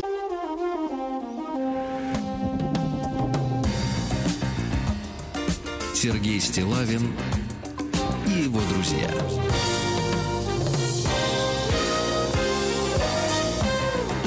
Пятница. На лайте. Друзья мои, так в Америке прецедент. Там э, впервые мужей э, заставили по закону, ну, с 5 мая это все у них начнется, оплачивать половину расходов, связанных с беременностью и родами. Э, Если мужик не уверен, что беременность произошла по его, э, так сказать, э, э, инициативе, да, скажем так, да, то можно заказать тест ДНК, но платить все равно придется. Вот так меркантилизм, материализм, да, вот внедряют э, внутрь семейных отношений, понимаете, да, мы сейчас уже понимаем, что многие союзы держатся на э, плохо прикрытой, э, скажем так, э, жажде выгоды, да, какой-то. Ну, а здесь вообще закон внедряется в эту историю. Мы сегодня вот о чем говорим. Единичку отправьте на, на наш телеграм, плюс 7967 103 5533, э, если вы о беременности приняли решение вдвоем. Ну, то есть решили, вот что пора, да, договорились и начали. И за работу, товарищи, да, Владимир? Вот, двойка нет, случайно получилось. Давайте посмотрим на цифры. Константина послушаем, да, из Воронежа, э, Ко- Кости 30. Э, Константин, доброе утро. Доброе утро, Сергей Владислав. Кость, как у вас-то получилось? Были переговоры какие-то, договоренности? Нет, Сергей, вы знаете, я вот размышлял, и я пришел к, к, к умозаключению, что для нас изначально рождение ребенка был неотъемлемой частью брака, и, собственно, как бы не было каких-то разговоров. То есть просто все, все как бы текло своим чередом. ну, то есть Потом- не хотелось, да, не хотелось ме- пожить для себя лет 30. Нет. Ну, это, это, это и было частью пожить для себя, понимаете? То есть э, новость о, о, о том, что у нас будет ребенок, она для нас была, ну вот, частью Обычной жизни. совместной жизни в любви, да. Но вот но у, у нас трое детей, и вот второго и третьего уже мы обсуждали. Именно время, да, наверное, скорее всего. Ну, в- общем-то, да, да, потому что сразу после рождения первого ребенка жена говорит, когда мне принесли и, я- и сказали, ждем вас еще раз, она говорит, никогда в жизни. Но, но потом про- прошло пару лет, и мы поняли, что... что А сколько нам сейчас самому втроем. старшему уже, Кость? Восемь вчера исполнилось дочь. Восемь, восемь. Ну, поздравляем вас, да. Кость, спасибо, за Спасибо ваш большое. звонок, очень хороший, да. Давайте Алексея из Петербурга послушаем. Ему 36. Леш, доброе утро. Доброе утро. Да, господа. пожалуйста. Леш, было взаимное Ну, решение или как-то случайно все так, само собой? Ну, с первым, э, наверное, не было. Я, как и пред- пред- предыдущий оратор, усадил жену дома после института, понял, если она сейчас начнет заниматься карьерой, детей не дождаться. И сделал все как надо. Она, конечно, Она плакала. пыталась сопротивляться, Леш. Ну, она как бы смирилась. Ну, пришлось курить бросить. Э, Думаю, А. ну ладно. То есть по бартеру, да? заразы не видели этой в доме. Так и быть, брошу. Она мне все пытала, пытала. Я думаю, хорошо. Но сказала мне, второго, без моего согласия, ни разу, чтоб не было. Пришлось держать слово. И вот спустя 9 лет вторая дочь родилась. Э, Хорошая, хорошая фраза. Второго, чтобы без моего согласия. Да, ни разу, да. Да, хорошо, Леш, спасибо. Да, оптимистичное отношение. Девчонки, вы, кстати, тоже не таитесь. Вы, в принципе, все люди. Все говорим на одном языке Вот и что думаем. пи- пишут девчонки. кажется. Да. Добрый день. Двое мальчишек, все внеплановые, но самые любимые, пишет Надежда. Галина пишет. Доброе утро. Первого ребенка планировали. Несколько дней назад узнала, что у нас будет второй малыш. И мне кажется, что это событие спасает нашу семью. В любом случае, новая жизнь, большое счастье для нормальных людей. И еще прислали, извините, фразу гениальнейшую из э, известной советской песни. Учкудук, две полоски. Ну, прекратите. Ну что, вот Ну, это старье все. Давайте Илью из Ленинградской области послушаем. Ему 43. Илья, доброе утро. Доброе, доброе. Да, ну Всем как привет. вот, как вот вы с женой договаривались? э, Ну, сперва э, с первым договаривались, действительно, старались, там кверх ногами лежали и все такое, чтобы получилось все. Вот, ну, получилось, слава богу, лет 20 назад уже. А вот, второй а, получился очень интересно, поставили спираль, но она почему-то нам не помогла. 99,9% не спасло нас. Вот, а третий, э, собственно говоря, то же самое. Вот так вот. И Вот так вот. два один у меня договоренный, а два нет. Договоренный. Вот такая фраза, да. Спасибо, Илюша. Давайте Алексея послушаем, Давайте. тоже из Санкт-Петербурга. Алексей, доброе утро. Алексей. Доброе утро. Да. Доброе утро. Пожалуйста, да, доброе утро. Сергей, ну, у меня вот так, я предлагал, жена принимала решение. Но э, не, не все предложения получили одобрение сразу. То есть были выборочные. Первое, она, это было еще до э, предложения жениться. И это вторая жена. Мне было уже 49, ей 40. И после моего предложения, сможет ли она родить мне ребенка, она думала секунд пять. Секунд пять. После вот. Секунд пять, мгм. Да, да. А, Леш, спасибо большое. Давайте результаты, Владик. результаты. Результат. 71% наших слушателей пла- планировали ребенка. То есть 71%. договаривались, правильно? Да, договаривались. 70. Какие замечательные люди. Чтобы добраться до корня проблемы, вам необходим курс терапии. Ты возьмешься, я доверюсь тебе. Я вряд ли подойду. Я ведь у меня э, полный комплект пациентов. Мне никак не выкроить время. И, и вообще я ухожу в отпуск. Куда? Сведения не для пациентов. Куда едешь? Отель Шератон Белл Харбор, Майами Бич. Не так уж трудно, да? Действительно. Мужчина. Руководство по эксплуатации. Друзья мои, э, в нашем проекте э, Анатолий Яковлевич Добин, ч- врач или самозванец, э, мы продолжаем наши беседы. Да. Врач-иллюзионист. Здравствуйте, Анатолий Яковлевич. Здрасте, здрасте. Вы сегодня хотите говорить плотно, правильно? Очень плотно. Вот. Времени а неужели, очень мало, а тема неужели, очень большая. Неужели ваша тема связана с комплексом самозванца? Ну да, да, в эту сторону, в эту сторону. Да. За- заголовок сегодня следующий. Тварь, дрожащая или право имею, выступает на арене Анатолий Раскольников. Яковлевич. Без страховки. Анатолий Раскольников. Анатолий Достоевский, Доста- давайте. Да, смотрите, да. Я, у нас был перерыв две недели, поэтому напомню чуть-чуть, о чем мы говорили. Мы говорили в прошлый раз о том, что в психической жизни мужчины очень большое место занимает образ мужчины, у которого есть. А того, кто право имеет, если вот к нашему названию. Хотя, конечно, фигура мужчины с большой буквы играет огромную роль и в голове женщины, не только в голове мужчины. Но пока мы поговорим о мужчинах. А к женщинам мы чуть дальше перейдем. Мы говорили, что мужчины могут переживать, что не соответствуют этому образу, что у них нет чего-то, что есть у настоящего мужчины. Вот это настоящее в кавычках, которого условно можно назвать отцом с большой буквы. Вернее, фантазия об отце, я бы даже так сказал. Что они тварь дрожащая вот по сравнению с этой большой фигурой. Причем, если у мужчины, например, был обесцененный отец, то как ни, пер- ни парадоксально, он переживает по поводу своего несоответствия не меньше, а наоборот больше. Он а, тревожится, он переживает, что не соответствует как раз сильнее. Ведь что такое обесцененный в семье отец? Обесцененный в семье это, как правило, обесцененный матерью.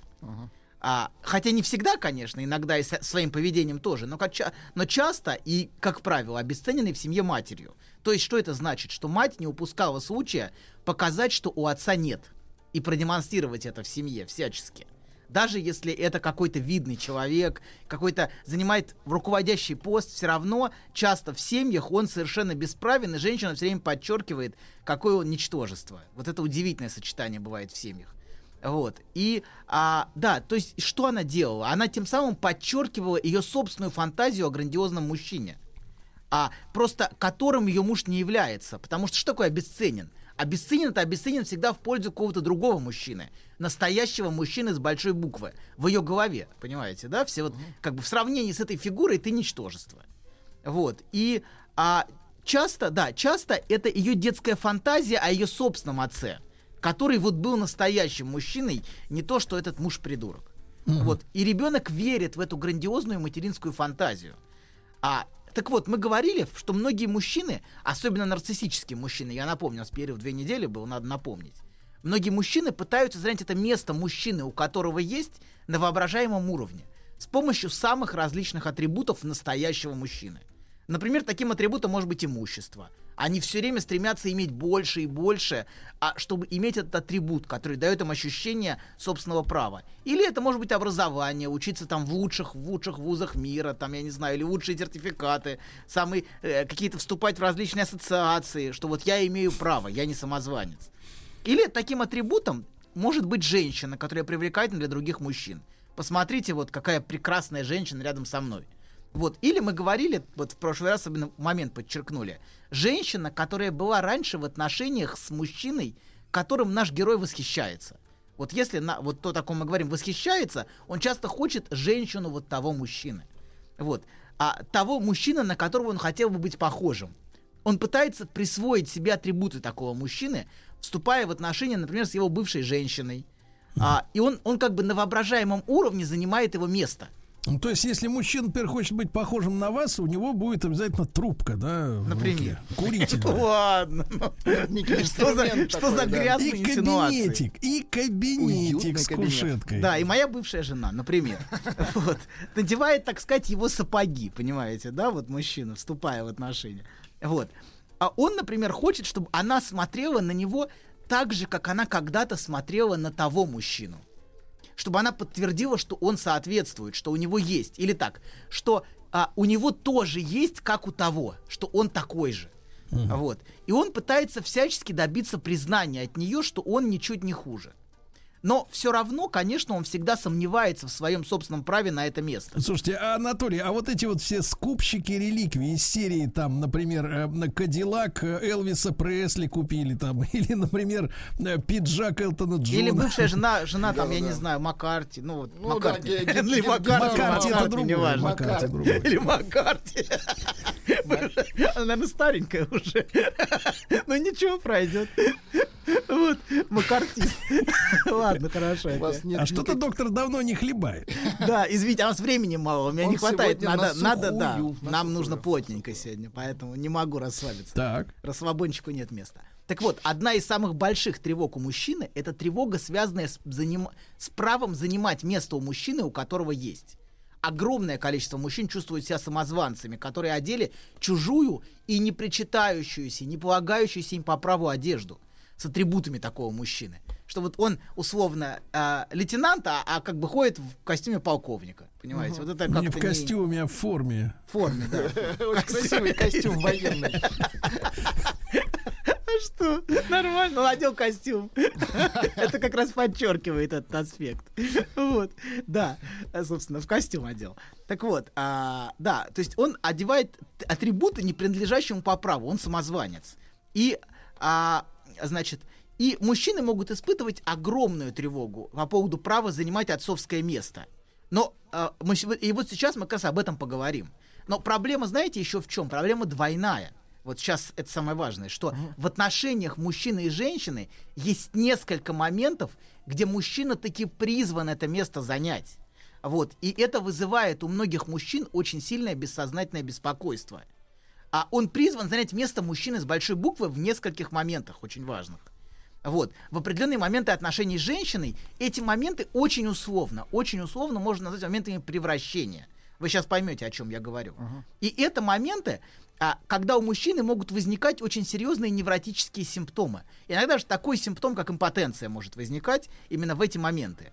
Так вот, в отношении с женщиной у мужчины вызывает тревогу два фундаментальных женских превращения, которых мужчина призван сыграть определенную роль, когда он призван это место занять. Первое превращение это превращение из девушки в женщину. В некоторых примитивных обществах, а, примитивных, Погодите, это про мужчину сейчас речь? про мужчину, про нет, нет, нет, да, нет.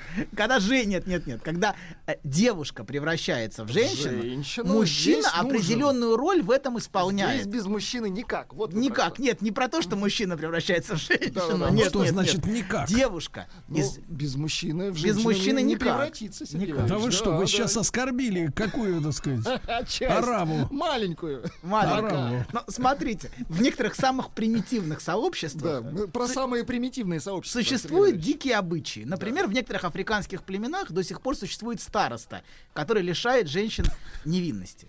Ну, Есть давайте такие. как-то элегантнее. Это Обучает почетная, почетная девочку- должность. Нет, нет, староста, не староста в классе. Это Просто слово староста у нас, да. Просто у немножко. нас плохой бэкграунд у слова староста. староста. Староста в классе занимался не тем, чем должен. Он, Владик, про другого староста. Ладно, так вот. То есть мужчина, который Опытный мужчина, вот, опытный. опытный и наделенный функцией, что Да, важно в этом конечно. племени, первобытном племени. Вот, ну не, оно не первобытное, нет, но оно, э, в общем, есть определенные, эфи- э, в общем, не, в общем, ладно, вопрос такой. Так вот, а этот мужчина исполняет функцию преобразования вот в этих племенах девушки в женщину, и он оказывается не ее мужем, что важно. То есть это староста племени. Это, это не, э, то есть он, видите, разделена Он функция мужа. Мужчина-учитель. Да, хорошо. Ну да, примерно. Проводник. Про- Проводник, хорошо. слова. Полупроводник. Так вот, э, конечно, в большинстве традиционных патриархальных обществ эту роль, разумеется, призван сыграть муж. Но даже там, даже в патриархальных обществах, это вопрос а, первых отношений, это вопрос, выходящий далеко за пределы просто отношений в паре. Например, в некоторых обществах семья требует доказательств консумации брака, а что брак, что акт совершен. Например, предъявить простынь. Есть такие общества, где это требуется. Вот, семья требует. Какие семья... ваши доказательства? Дока- Вот да, так. да, да, да. просто. Да, да, да. То есть, а, но не думайте, что это вот, вот, вот этот вопрос, это окончательно вопрос давно минувших дней. Например, в современном обществе этот конфликт, вот этот конфликт проявляется в том, что очень редко мужем девушки становится ее первый мужчина.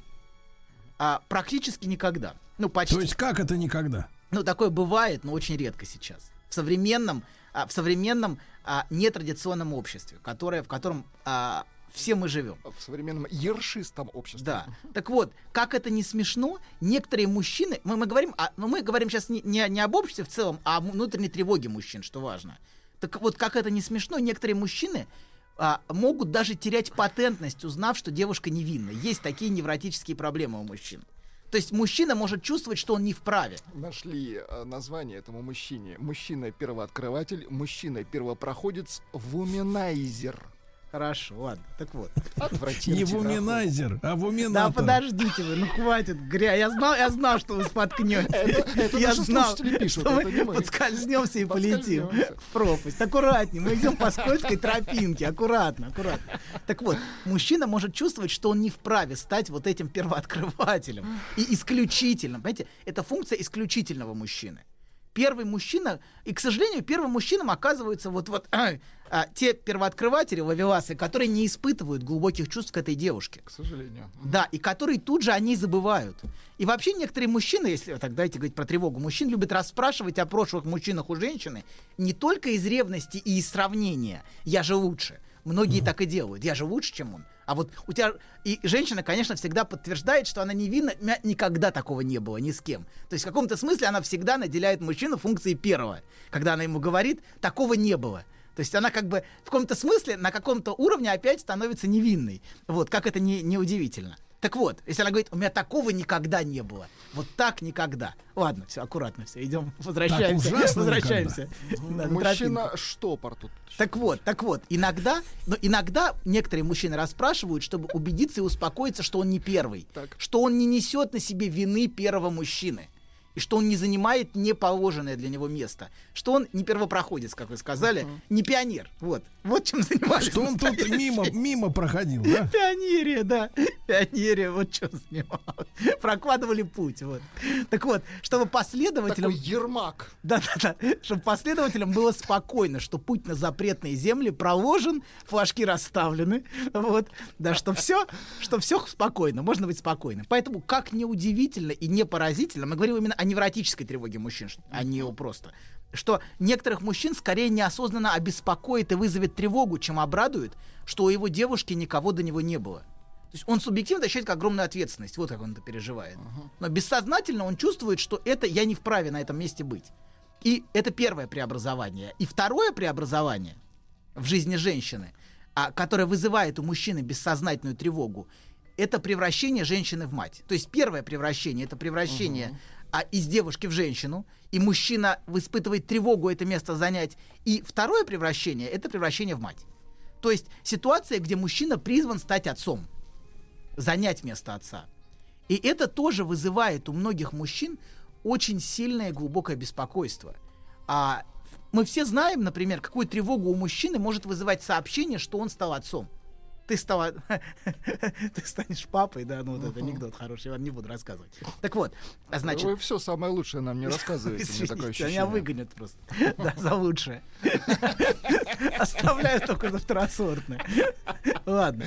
Так вот, мы все знаем, какую тревогу вызывает у мужчины сообщение, что он стал отцом. Даже если это долгожданно, даже если он очень, очень хотел этого. А, и даже если это для него важно, это важное событие, не даже, для любого мужчины очень важное событие. Вот. Но такие новости все равно важно сообщать мужчине только если он сидит. В смысле, ну на, на стуле. Ну, в хорошем смысле. В смысле, Если да. он присел, Присел, да. присел, присел. Да, да. Это вот важно, чтобы мужчина мог спокойно. Это, это вызывает сильнейшее беспокойство внутреннего мужчины. Хотя, хотя он может даже удивляться. Я же этого ждал. Я же этого так хотел, но все равно тревога его сопровождает. И, к сожалению, многим современным мужчинам все сложнее и сложнее занимать позицию отца. И эту функцию исполнять для них становится намного сложнее, чем раньше. В прошлой эпохе, в прошлое поколение мужчинам было в этом смысле проще. Поскольку была линия, отцовская линия, патриархальная линия, идентификация с отцом. Сейчас все стало гораздо сложнее внутренне. Вот. И все сложнее быть и первым мужчиной у женщины, и не только из-за падения нравов, о чем вы, Сергей, в Инстаграме постоянно говорите, громя женщин вот направо и налево. А, да, а, Ну, но почему и по при-? Что-что? Он обычно на- на- налево громит. Грани- Направо не громите? Хорошо. Хорошо. То есть Вы левых уклонистов, да? А бывают Так. ведь и правые уклонисты. Так вот, да, смотрите, значит, да, но и по причине не только потому, что падение нравов в принципе, я уж не знаю насчет падения нравов, может быть, оно и всегда так было, может, наша фантазия о каких-то нравах, но по причине собственной внутренней тревоги у современных мужчин. Многие, многие современные мужчины испытывают очень сильное чувство тревоги перед тем, чтобы занять эту отцовскую позицию. И многие мужчины чувствуют себя все меньше и меньше вправе эту мужскую и отцовскую роль занимать. То есть занимать вот это место отца. И некоторые мужчины совершенно не способны переносить, не способны справляться с тем, что их а, женщина превращается в мать. Это для многих мужчин просто совершенно невыносимо. Вот. Их отношения тут же начинают разваливаться. То есть как только женщина становится матерью, как только она оказывается в роли матери, вот, а тут же начи- сексуальное, сексуальное влечение полностью пропадает, все, он уже ничего не хочет, он начинает бухать.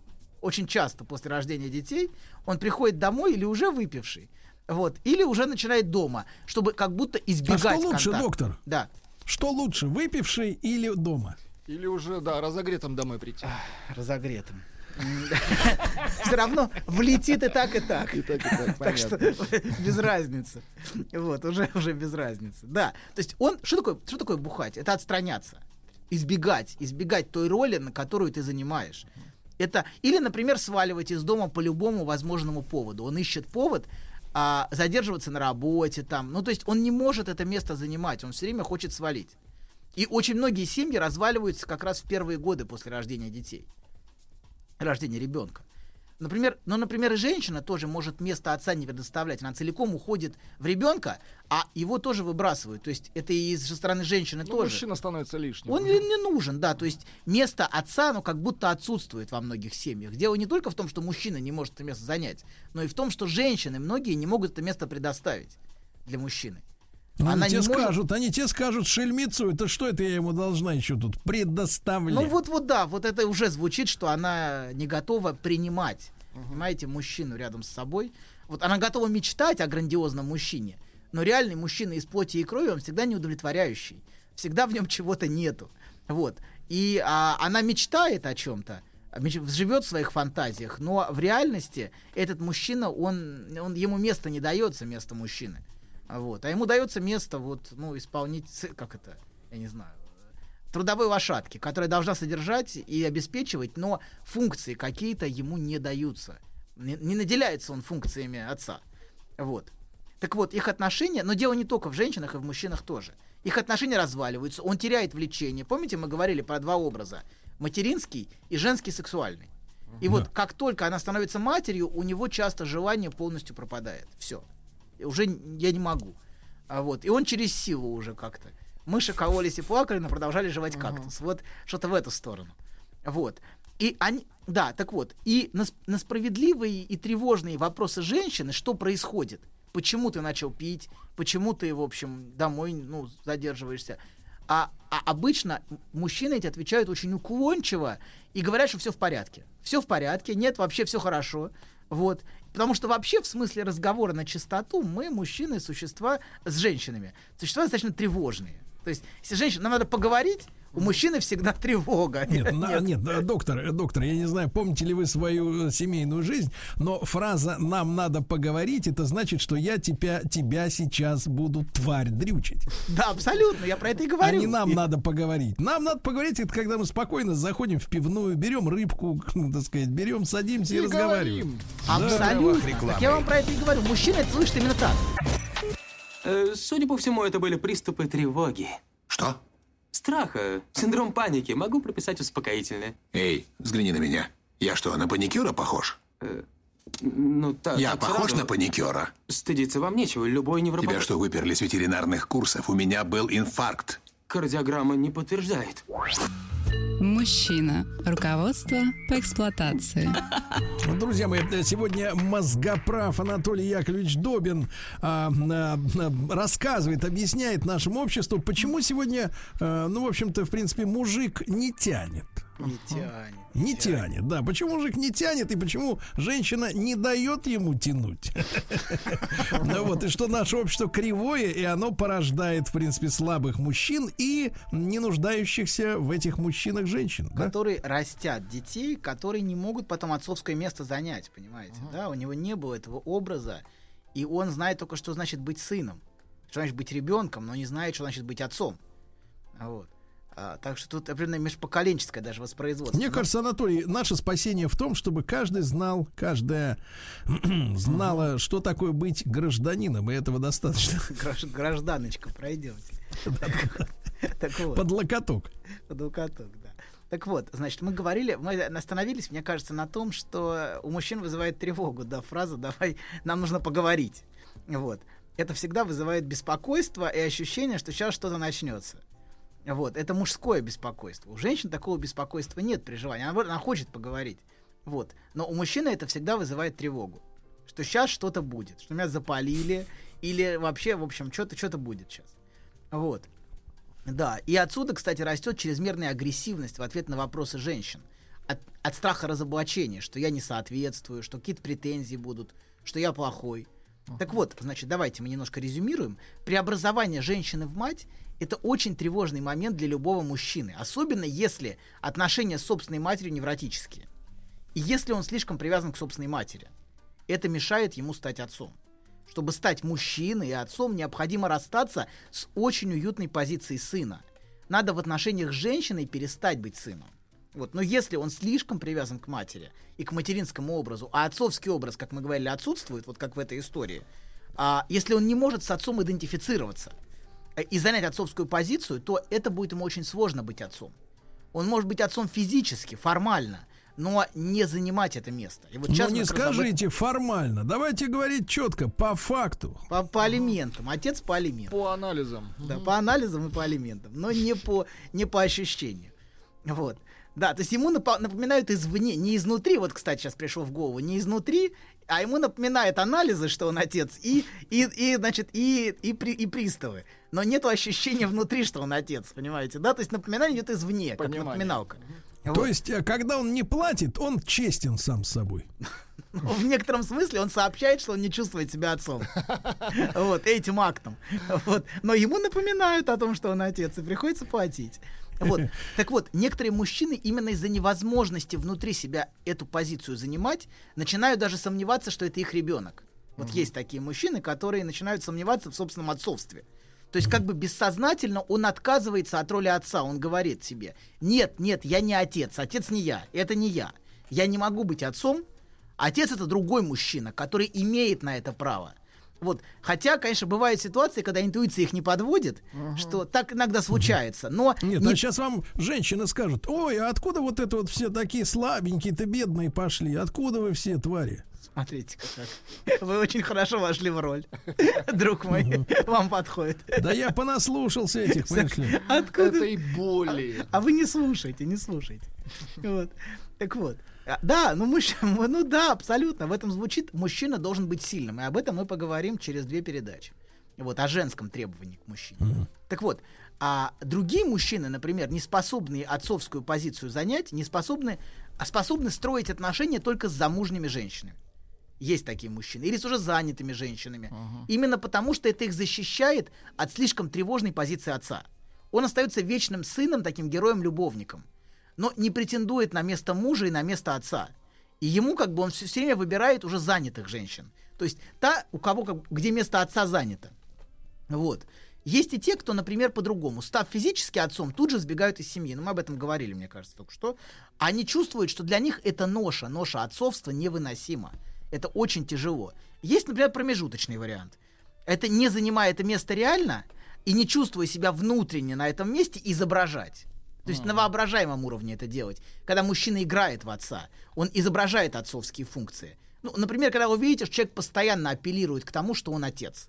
Он отец, как важно быть отцом, как, как прекрасно это, как это изменило его жизнь, какая у него, ну, вот, вот когда вся вот это начинается кругами и долго, знаете, бывают такие отцы, вот, а он это постоянно подчеркивает. А, а на самом деле дурилка картонная. Ну нет, давайте не аккуратнее, не надо так. Но он без конца говорит. Но обычно, когда есть необходимость постоянно повторять, значит, есть сомнения какие-то внутренние. То есть он себя уговаривает. Себя уговаривает и изображает. То есть мы компенсируем часто на воображаемом уровне то, что отсутствует в ощущении. Вот такой я же отец, знаете, вот я же мать, есть, а я же отец. Вот. А в таком чрезмерном и карикатурном проявлении всегда чувствуется деланность. Вот это ощущение искусственности, деланности. А что, чувствуется, что он занимает позицию отца как бы понарошку, что он как будто играет. Вот. И вот это изображение тоже часто является симуляцией отцовской позиции, а не ощущением внутренним. А еще один вариант, например, есть мужчина, который а, а, не может занять отцовское место. Ш- что он делает? Он начинает спорить с женщиной за материнское место. Это что значит? Он начинает конкурировать, доказывая, что... Ну, он не говорит что про это, он, он говорит отец. Но он доказывает, что он лучшая мать, что он лучше заботится, что она плохо заботится, что она не занимается детьми, как должна. То есть очень часто... Что она шляется где-то. Ну, нет, это, это по-разному. Нет, ну вот есть именно те, которые, понимаете, спорят за материнское место, начинают разводиться и начинают драку за детей, доказывая, что они лучше, чем их мать. Что они лучше о них заботятся, чем мать. А что мать у них плохая. Вот. То есть на самом деле он не может занять место отца и начинает спорить за место, за, жен, за материнское место, uh-huh. место того, кто заботится, того кто, э, того, кто ухаживает за детьми, того, кто их кормит, того, кто ими занимается, но как мать именно. Вот. И эти мужчины, они, конечно, все это очень большая, очень тяжело женщинам с такими мужчинами жить и с такими мужчинами строить отношения, потому что он постоянно подчеркивает ее провалы. Он все время говорит, какая она ужасная мать. Типа, я-то лучше, чем ты. Но я-то лучше, чем ты, именно в аспекте материнского места, а не в аспекте ощущения, что это разные места, понимаете? Uh-huh. Место мужчины и место женщины. И там не о чем спорить, вот именно в смысле отношения детей. Это разные функции. А если начинается спор, значит, часто это спор за одно место. Кто лучше мать? Или кто лучше, кто мужик здесь в семье, понимаете? Да, вот нету ощущения распределения ролей в семье. А начинаются постоянные конфликты. Вот. Все время подчеркиваются недостатки, провалы, как она все неправильно делает, как она плохо его держит. Критика. Как... Угу. Да, критика. И это совершенно невыносимо для их жен. Да, но давайте теперь еще пару слов скажем. У нас еще есть пару минут всего. К сожалению, мы сегодня очень ну, раньше заканчиваем, чем обычно. Поэтому нужно пару слов сказать, как такие мужчины, которые не способны отцовское место занять, строят отношения с другими мужчинами. Как они, как они, как Какие они, как отношения? Они... Вот что главное. Что, это? что это за Какие отношения? отношения? Нет, нет, нет. Они в смысле в рамках... социальный, социальный. А, ну вот, аккурат. Ну что, как, как не стыд? Ну что, нет. Ну нам просто интересно. Что-то сразу удивительно. Но вот лет 10 назад никому бы это не пришло в голову даже вот такие вот как бы. Но это очевидно, а что. Время пришло. идет, доктор. Все Хватит думать о брежневском застое. Время ушло думать вперед. хорошо обо всех. Хорошо. Так вот, а как, как проявляется отнош, в отношениях с мужчиной, что мужчина не способен место отца занять? Это неспособность признавать других. И неспособность, кстати, не только место отца занимать, но и место признавать место отца. Это очень связанные вещи. Ты можешь ли ты признать за другим отцовское место? Это тоже, это очень важные вещи. То есть, если ты не можешь это место отца занимать, ты не можешь и признавать за другим эту функцию. В каком-то смысле занимать место отца это признавать собственную связь с отцом и собственную как бы отношения отеческие между двумя мужчинами, что мужчина может быть покровительным по отношению к одному мужчине. Вот, но не в смысле как раз того, о чем вы подумали, а в смысле именно социальных отношений. Погодите, вы сказали покрыватель? Нет, пок... ну как бы такие отношения, ну нет, я не знаю, как сформулировать, но отношения определенной иерархии, отношения определенной заботы о других. Вот. То есть есть мужчины, которые не способны признавать других. Они не способны слушать других мужчин. Они не способны вести себя с другими на равных. Или, и- или по-отечески тоже не способны. Есть мужчины, например, которые ведут себя только конкурентно. Они все время конкурируют с другими мужчинами и ведут себя враждебно. Даже по отношению к своим сыновьям они все время конкурируют, их обесценивают. То есть они или отстраняются, но они не способны занимать это место отца. Или же, например, в отношениях с другими мужчинами они скорее занимают позицию бунтующего сына, который не хочет слушать и все время спорит. Вот все время спор, он как заноза, знаете, в, э, в одном месте. Вот, у других людей. Вот, он все, особенно спорит с начальником, все время, почему, да по какому праву он от меня требует, почему он от меня чего-то ждет. Вот. Часто они чувствуют раздражение или тревогу, когда к ним обращаются. И им сложно воспринимать и сконцентрироваться на том, о чем, ну как бы, что им говорят. Они не могут слушать другого мужчину, его речь. Вообще отношения с речью, они всегда связаны с тем, вправе ли другой мне что-то говорить, или вправе ли он меня поучать. И, и, в принципе, раздражение по отношению к, к знаниям другого, это связано как раз с неспособностью признавать за ним вот это место, например, учителя. Я не хочу учиться ни у кого. Мне никто не нужен. Вот. И, а, да, и они чувствуют раздражение часто и нежелание слушать речь другого мужчины. Они начинают тут же возражать, спорить, критиковать, возмущаться. Вот это все не то, знаете, все время все не то, это все глупости, это все ерунда. Я знаю лучше.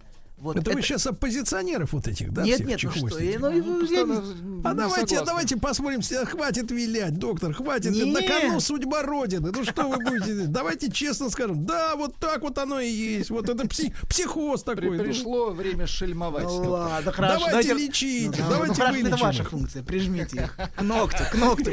Папаша, к ногтю их, папаша. Давайте наступим им на хвост. На хвост, да? Аккуратнее, аккуратнее. Так вот, занимать и призна... занимать самому отцовское место и признавать за другим отцовское место это вещи связанные. То есть ты должен признать место за своим отцом. Как В каком-то смысле отцовское место, оно вписано в цепочку отцов и в цепочку поколений. Если ты не признаешь отца своего и связь с отцом, Пуза по-разному бывает эта связь. Отцы все разные, все матери тоже разные, есть сложные, но вот это ощущение преемственности, что я сын своего отца. Не обязательно отца любить, но ощущение преемственности очень важно, чтобы самому это место занять. А если ты своего отца ненавидишь, если ты его презираешь, тебе сложно в эту цепочку вступить, сложно одеть его сапоги. А, это очень сложная задача. Э, Одеть становится. сапоги это западная идиома. У нас говорят побыть в его шкуре. Ясно, доктор? Мы в России говорим по-русски. Ясно? Нет, его Итак, доктор Добин, самозванец, браво. Приготовились к съемке. Тихо. Держать свет. Держать свет. Тихо. Начали. В фильме снимались. В главных ролях. В главных ролях. Главные роли В снимались. главных ролях. В главных ролях. В главных ролях. В ролях. В ролях. В ролях. Друзья мои, э, специальный проект утреннего шоу радиостанции «Маяк» под названием э, «В ролях». Э, Сегодня мы посвящаем эту программу новому блокбастеру, фильму, который должен взорвать кинотеатры. Отечественному фильму, да, который называется «Майор Гром. Чумной доктор». Я сегодня рад приветствовать не только слушателей утреннего шоу «Радио Маяк», но и в качестве эксперимента зрителей платформы «Смотрим», Владик. Да. Ничего себе, Да, круто. да, да. Поэтому, поэтому сегодняшних наших гостей эфира можно будет э, не только слышать, но и видеть. Так что, ребят, если вы еще не скачали платформу «Смотрим» и в андроиде, и в э, iOS, можно это сделать прямо сейчас. И главное, что весь контент совершенно бесплатный. Это самое крутое, правильно? Так вот, ребят, я честно могу сказать, несколько дней назад, пару дней назад я посмотрел лично э, фильм «Майор Гром. Чумной доктор».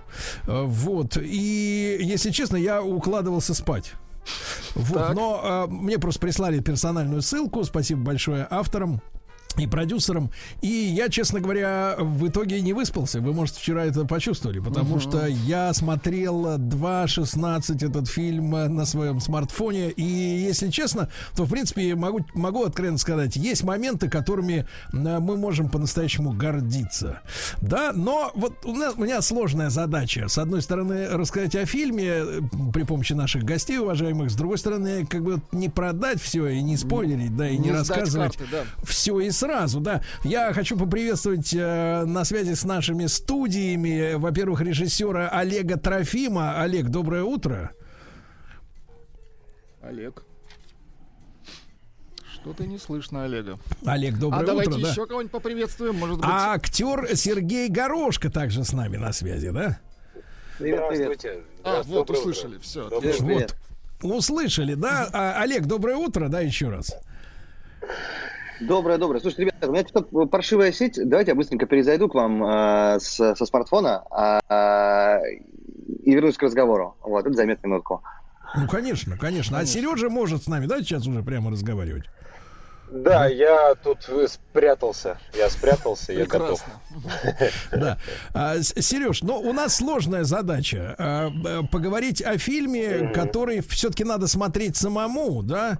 И я просто в, качестве предисловия нашим слушателям, уважаемым, которые, может быть, соберутся на этих выходных отправиться в кинотеатр, потому что премьера общероссийская была 1 апреля, да, а сегодня у нас, э, поскольку, насколько я помню, 9. Так вот, фильм основан на, на одноименных комиксах российского издательства Бубль комикс. Ну, конечно, Бабл надо читать по-английски. А, майор полиции, майор полиции Игорь Гром известен всему Санкт-Петербургу пробивным характером непримиримой позиции. Я бы даже сказал оппозиции к начальству. Неимоверная сила, аналитический склад ума и неподкупность все это делает майора Грома идеальным полицейским, но все резко меняется с появлением человека в маске чумного доктора. Это когда у мужчины вырастает клюв. Э, Вот, э, заявив из-под капюшона. Э, заяв- Но все резко. Заявив, что его город болен чумой беззакония, он принимается за врачевание, я бы сказал так, убивая, представляете, убивая людей, которые в свое время избежали наказания при помощи денег, влияния и связей. И общество взбудоражено, полиция бессильна. Э, Вот Игорь впервые сталкивается с трудностями в расследованиями, от итогов которого может зависеть судьба всего Санкт-Петербурга. Ну, сейчас на моей родине, на моей родине в Питере вздрогнули от этих слов. Да. А, э, да- давайте, товарищи, на эту тему поговорим. Сереж, э, вы в фильме исполняете роль, ну, скажем так, властителя дум и сердец. Вы главарь социальной сети, да? Такой некий Дуров 2, скажем так, да? Вот. Да, ну, да, да, можно так сказать. Да, Сережа, у вас э, такой шокирующий, шокирующий розовый, я не знаю, это парик в фильме, ой, розовый, извините, не о том подумал, рыжий, конечно, рыжий, р- рыжий парик, да. Вот, э, вот объясните нам, пожалуйста, нет, нет, нет, нет. не рыжий.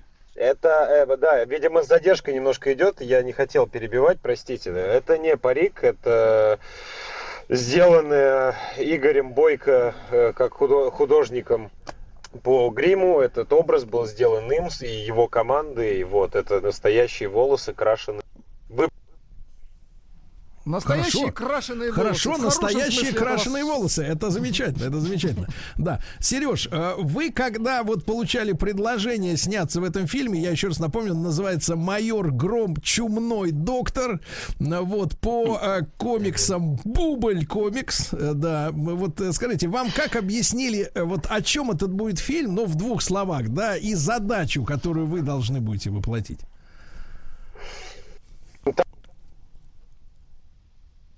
Что-то со связью у нас, да.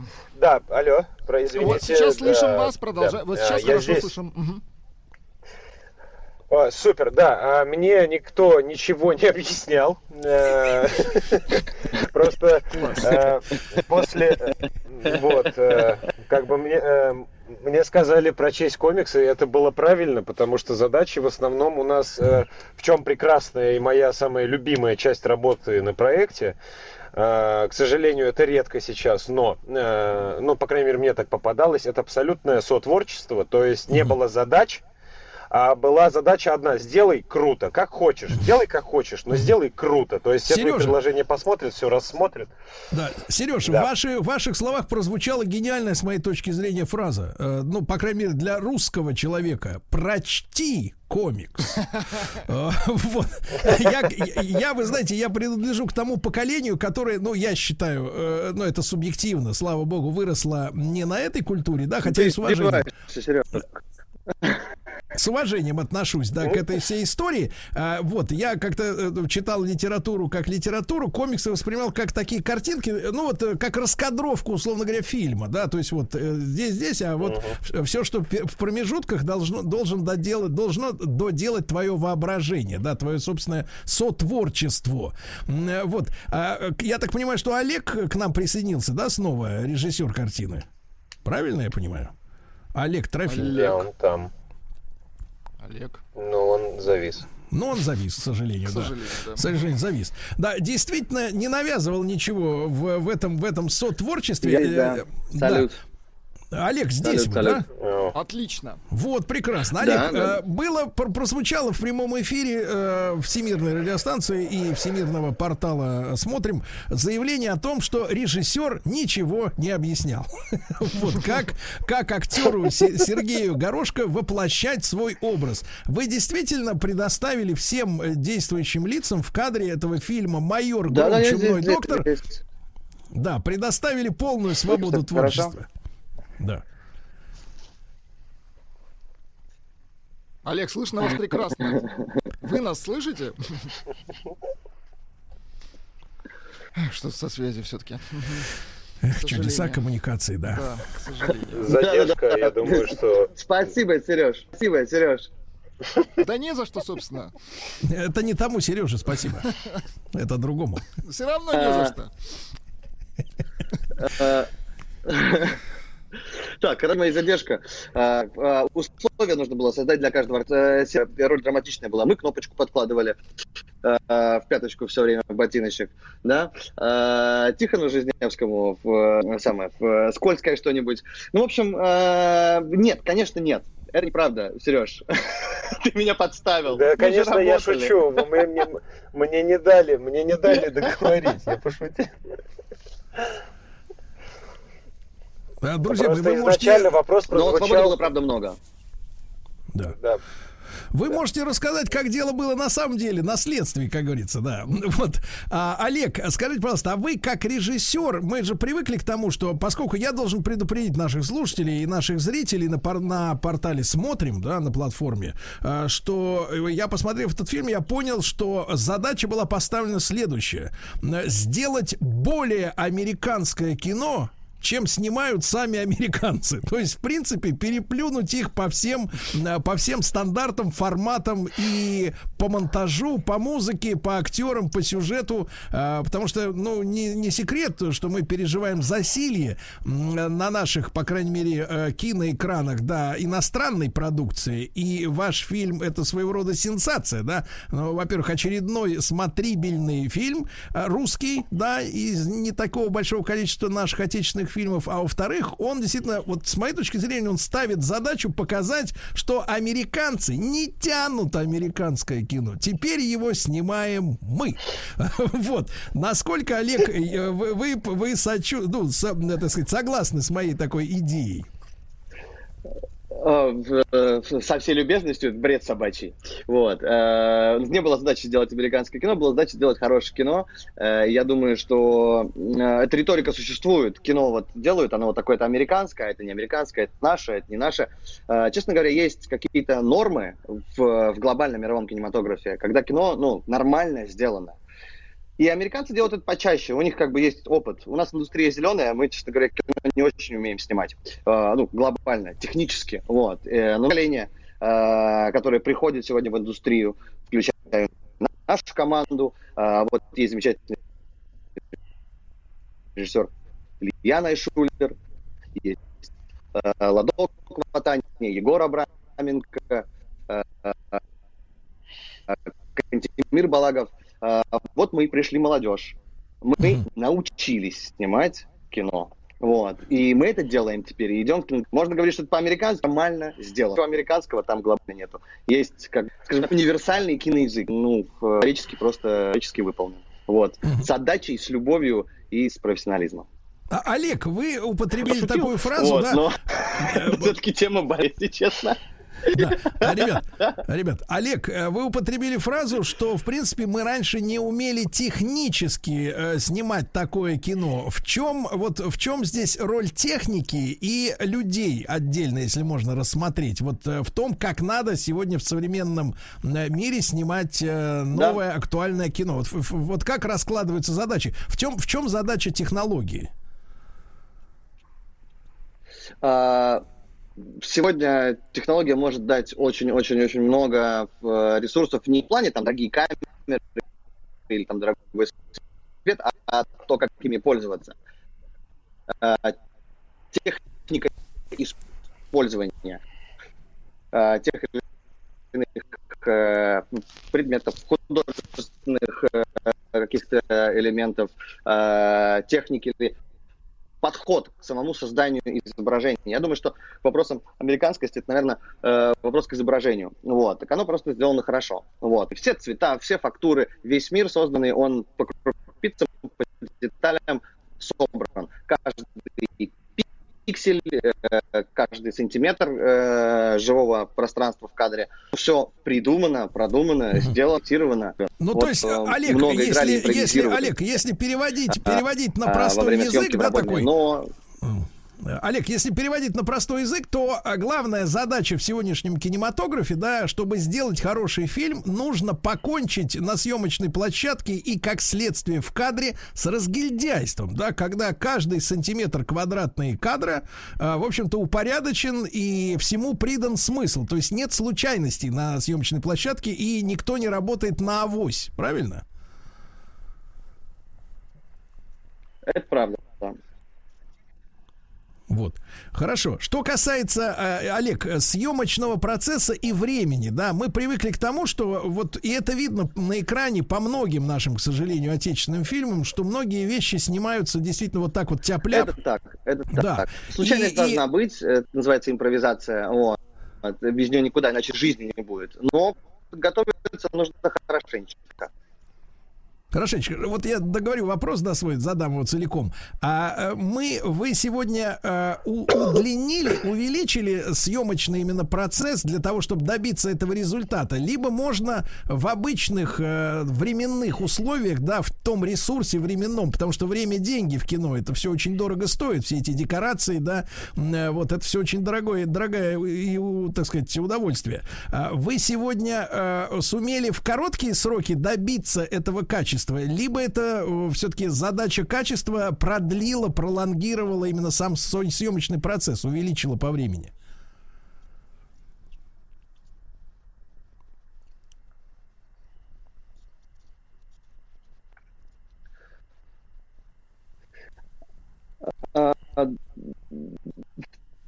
съемочный процесс бывает гораздо длиннее. Вот.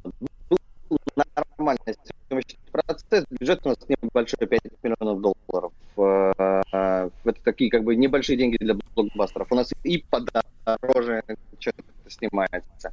Вот. Но результат зритель видит сам, пусть сам решает, нравится ему, не нравится.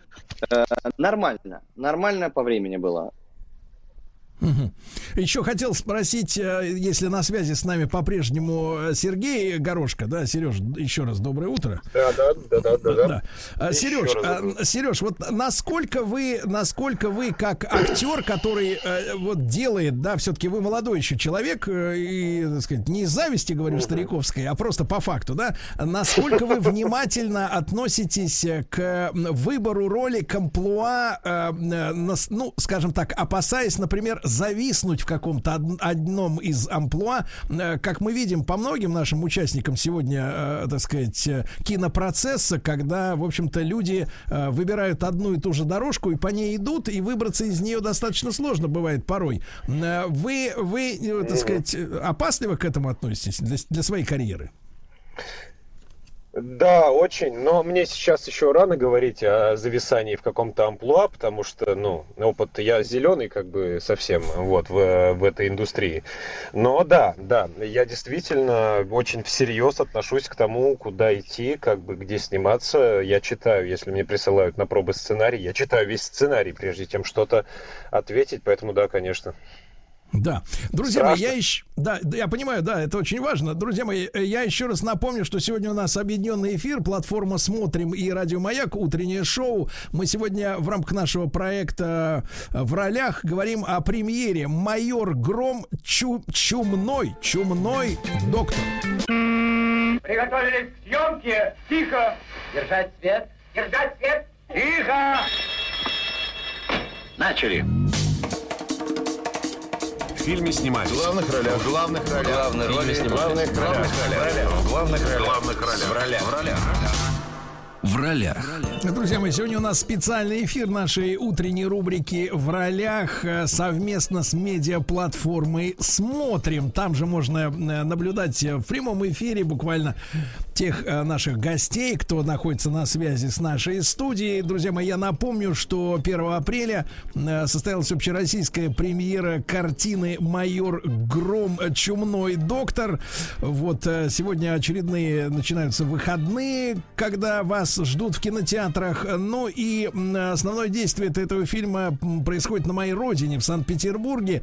И э, вот я знакомлюсь э, с официальными данными по съемкам этого фильма. Из 84 э, суток, которые были посвящены ну, съемкам этого кино, э, 50 прошли в Санкт-Петербурге. И за время съемок было перекрыто 85 улиц. Ну, в каком-то смысле, конечно, этот фильм является очередным рекламным, ну, дорогостоящим, очень э, дорогостоящим рекламным роликом Санкт-Петербурга, тем больше начинается и э, с- туристический сюжет. А вот в этой середине часа с нами, я надеюсь, связь это позволит, на связи э, продюсер и один из сценаристов э, картины «Майор Гром» Роман Катков. Роман, доброе утро. Доброе. Доброе. И актер Александр Ситейкин. Саш, доброе утро. Вот. Он сыграл, Саша сыграл в фильме э, блондина-стажера, такого юного, наивного, честного и смелого человека. А, Ром, я вот хотел тебя спросить, можно на ты, да?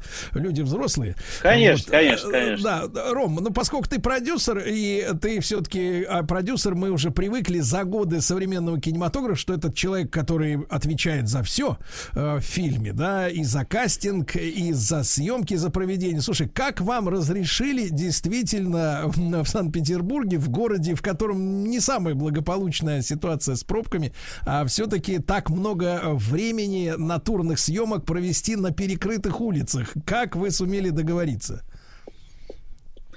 Слушай, но мы реально писали письма, мы писали, не знаю, какие-то трактаты, почему это надо сделать во все э, соответствующие органы, которым только можно.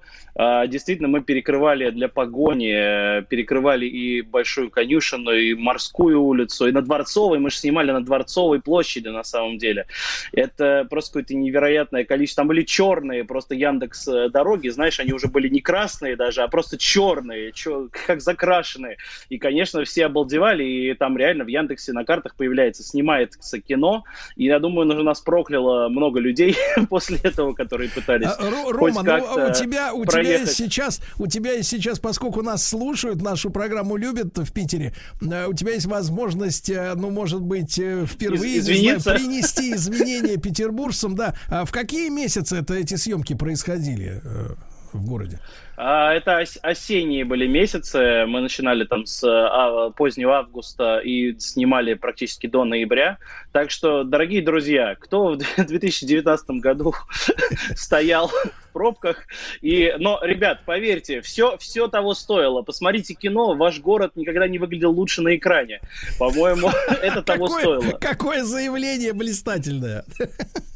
Прекрасно, прекрасно. Ром, а, хорошо, извинения, а, Владик, отчасти приняты, правильно, да? Точно. Отчасти, да, отчасти я присоединяюсь к этим извинениям, но на самом деле это, это очень круто снято, действительно, и, и я вот как ленинградец даже некоторые вещи пытался, некоторые улицы пытался узнавать, я думал, где же Ну, это? с Ах, трудом это. узнавались, да, согласен. Потом узнавал, да. Ром, я уже задавал этот вопрос режиссеру Олегу, но Олег элегантно, элегантно, э, значит, так сказать, э, ну, сделал контрприем и положил меня на лопатки. Но скажи честно, я вот выдвинул такой тезис. Посмотрев этот фильм, я честно посмотрел, спасибо за отдельную персональную ссылку.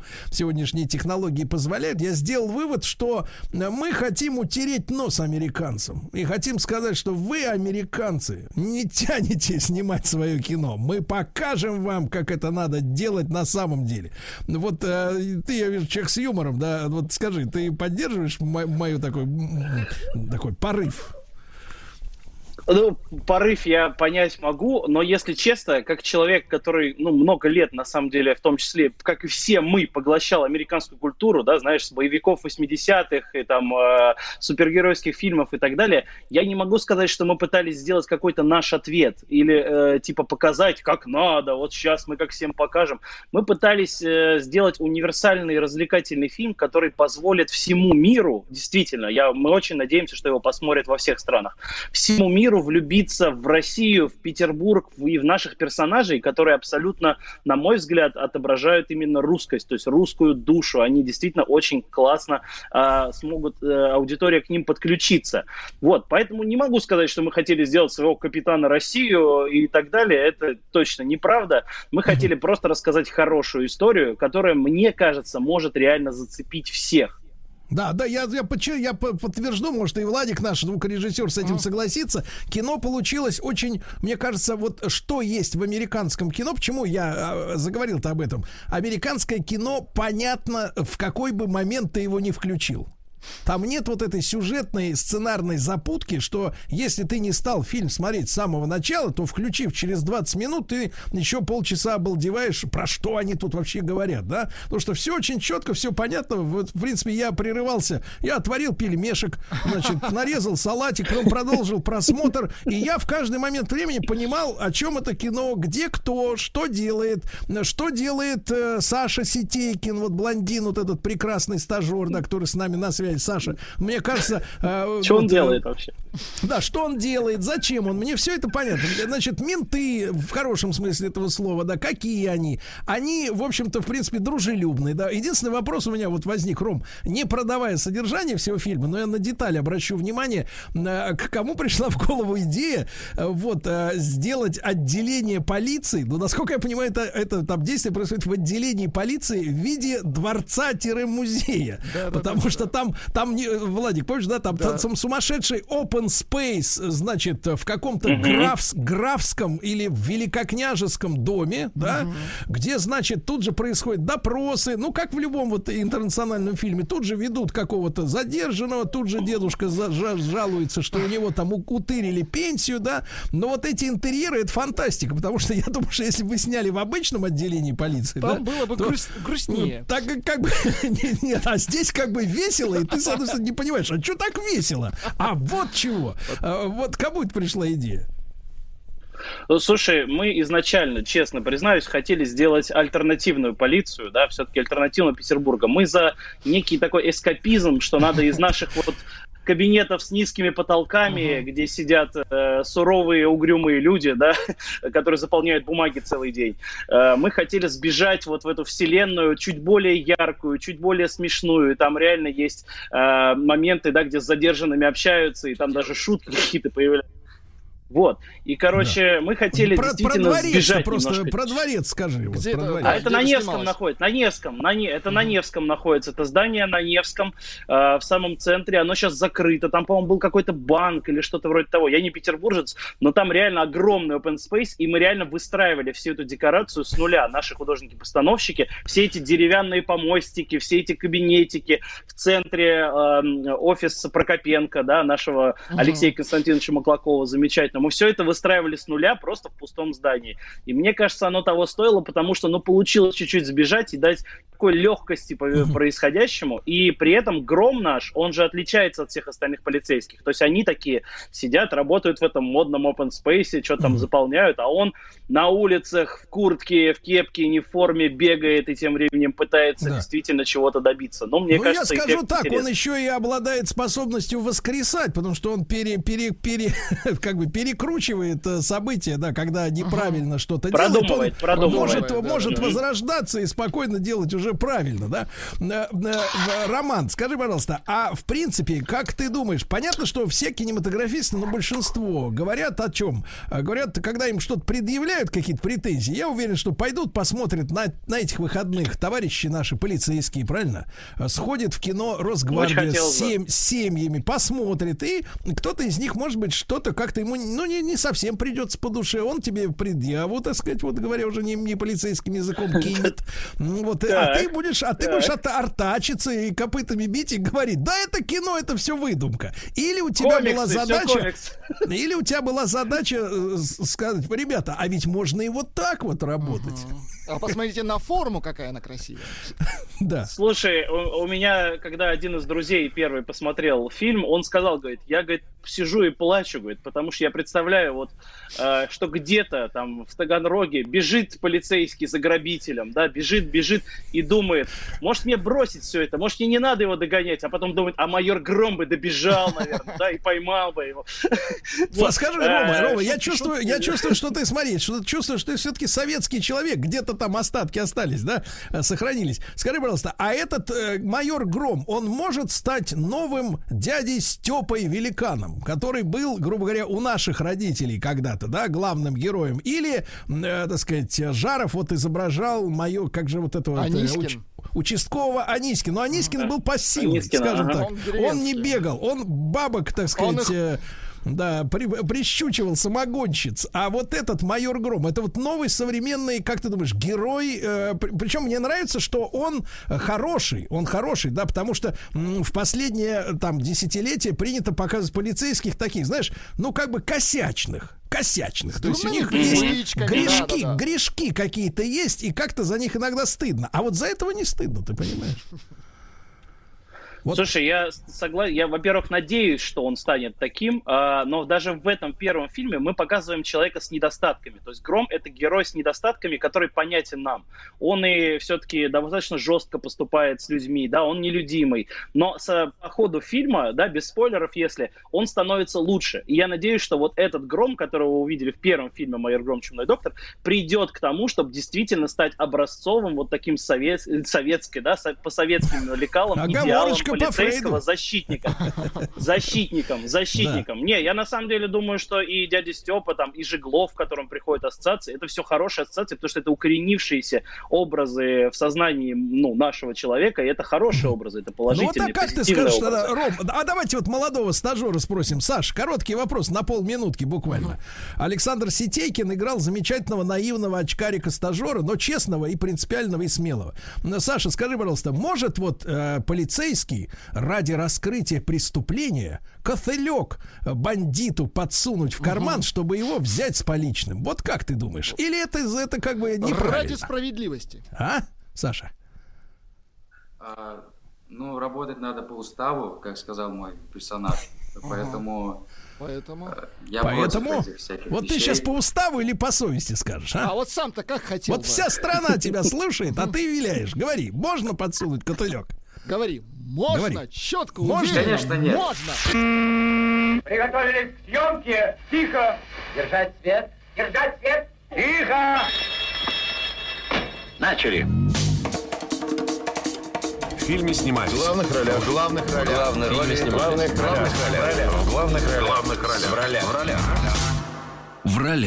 Друзья мои, сегодня в, нашей, э, в нашем проекте «В ролях» двойной эфир и в утреннем эфире радиостанции «Маяк» и на медиаплатформе смотрим, где и фильмы, и новости, и подкасты, и документальное кино, и телепрограммы, весь контент э, ВГТРК, канал «Россия», и все это бесплатно, это неплохо.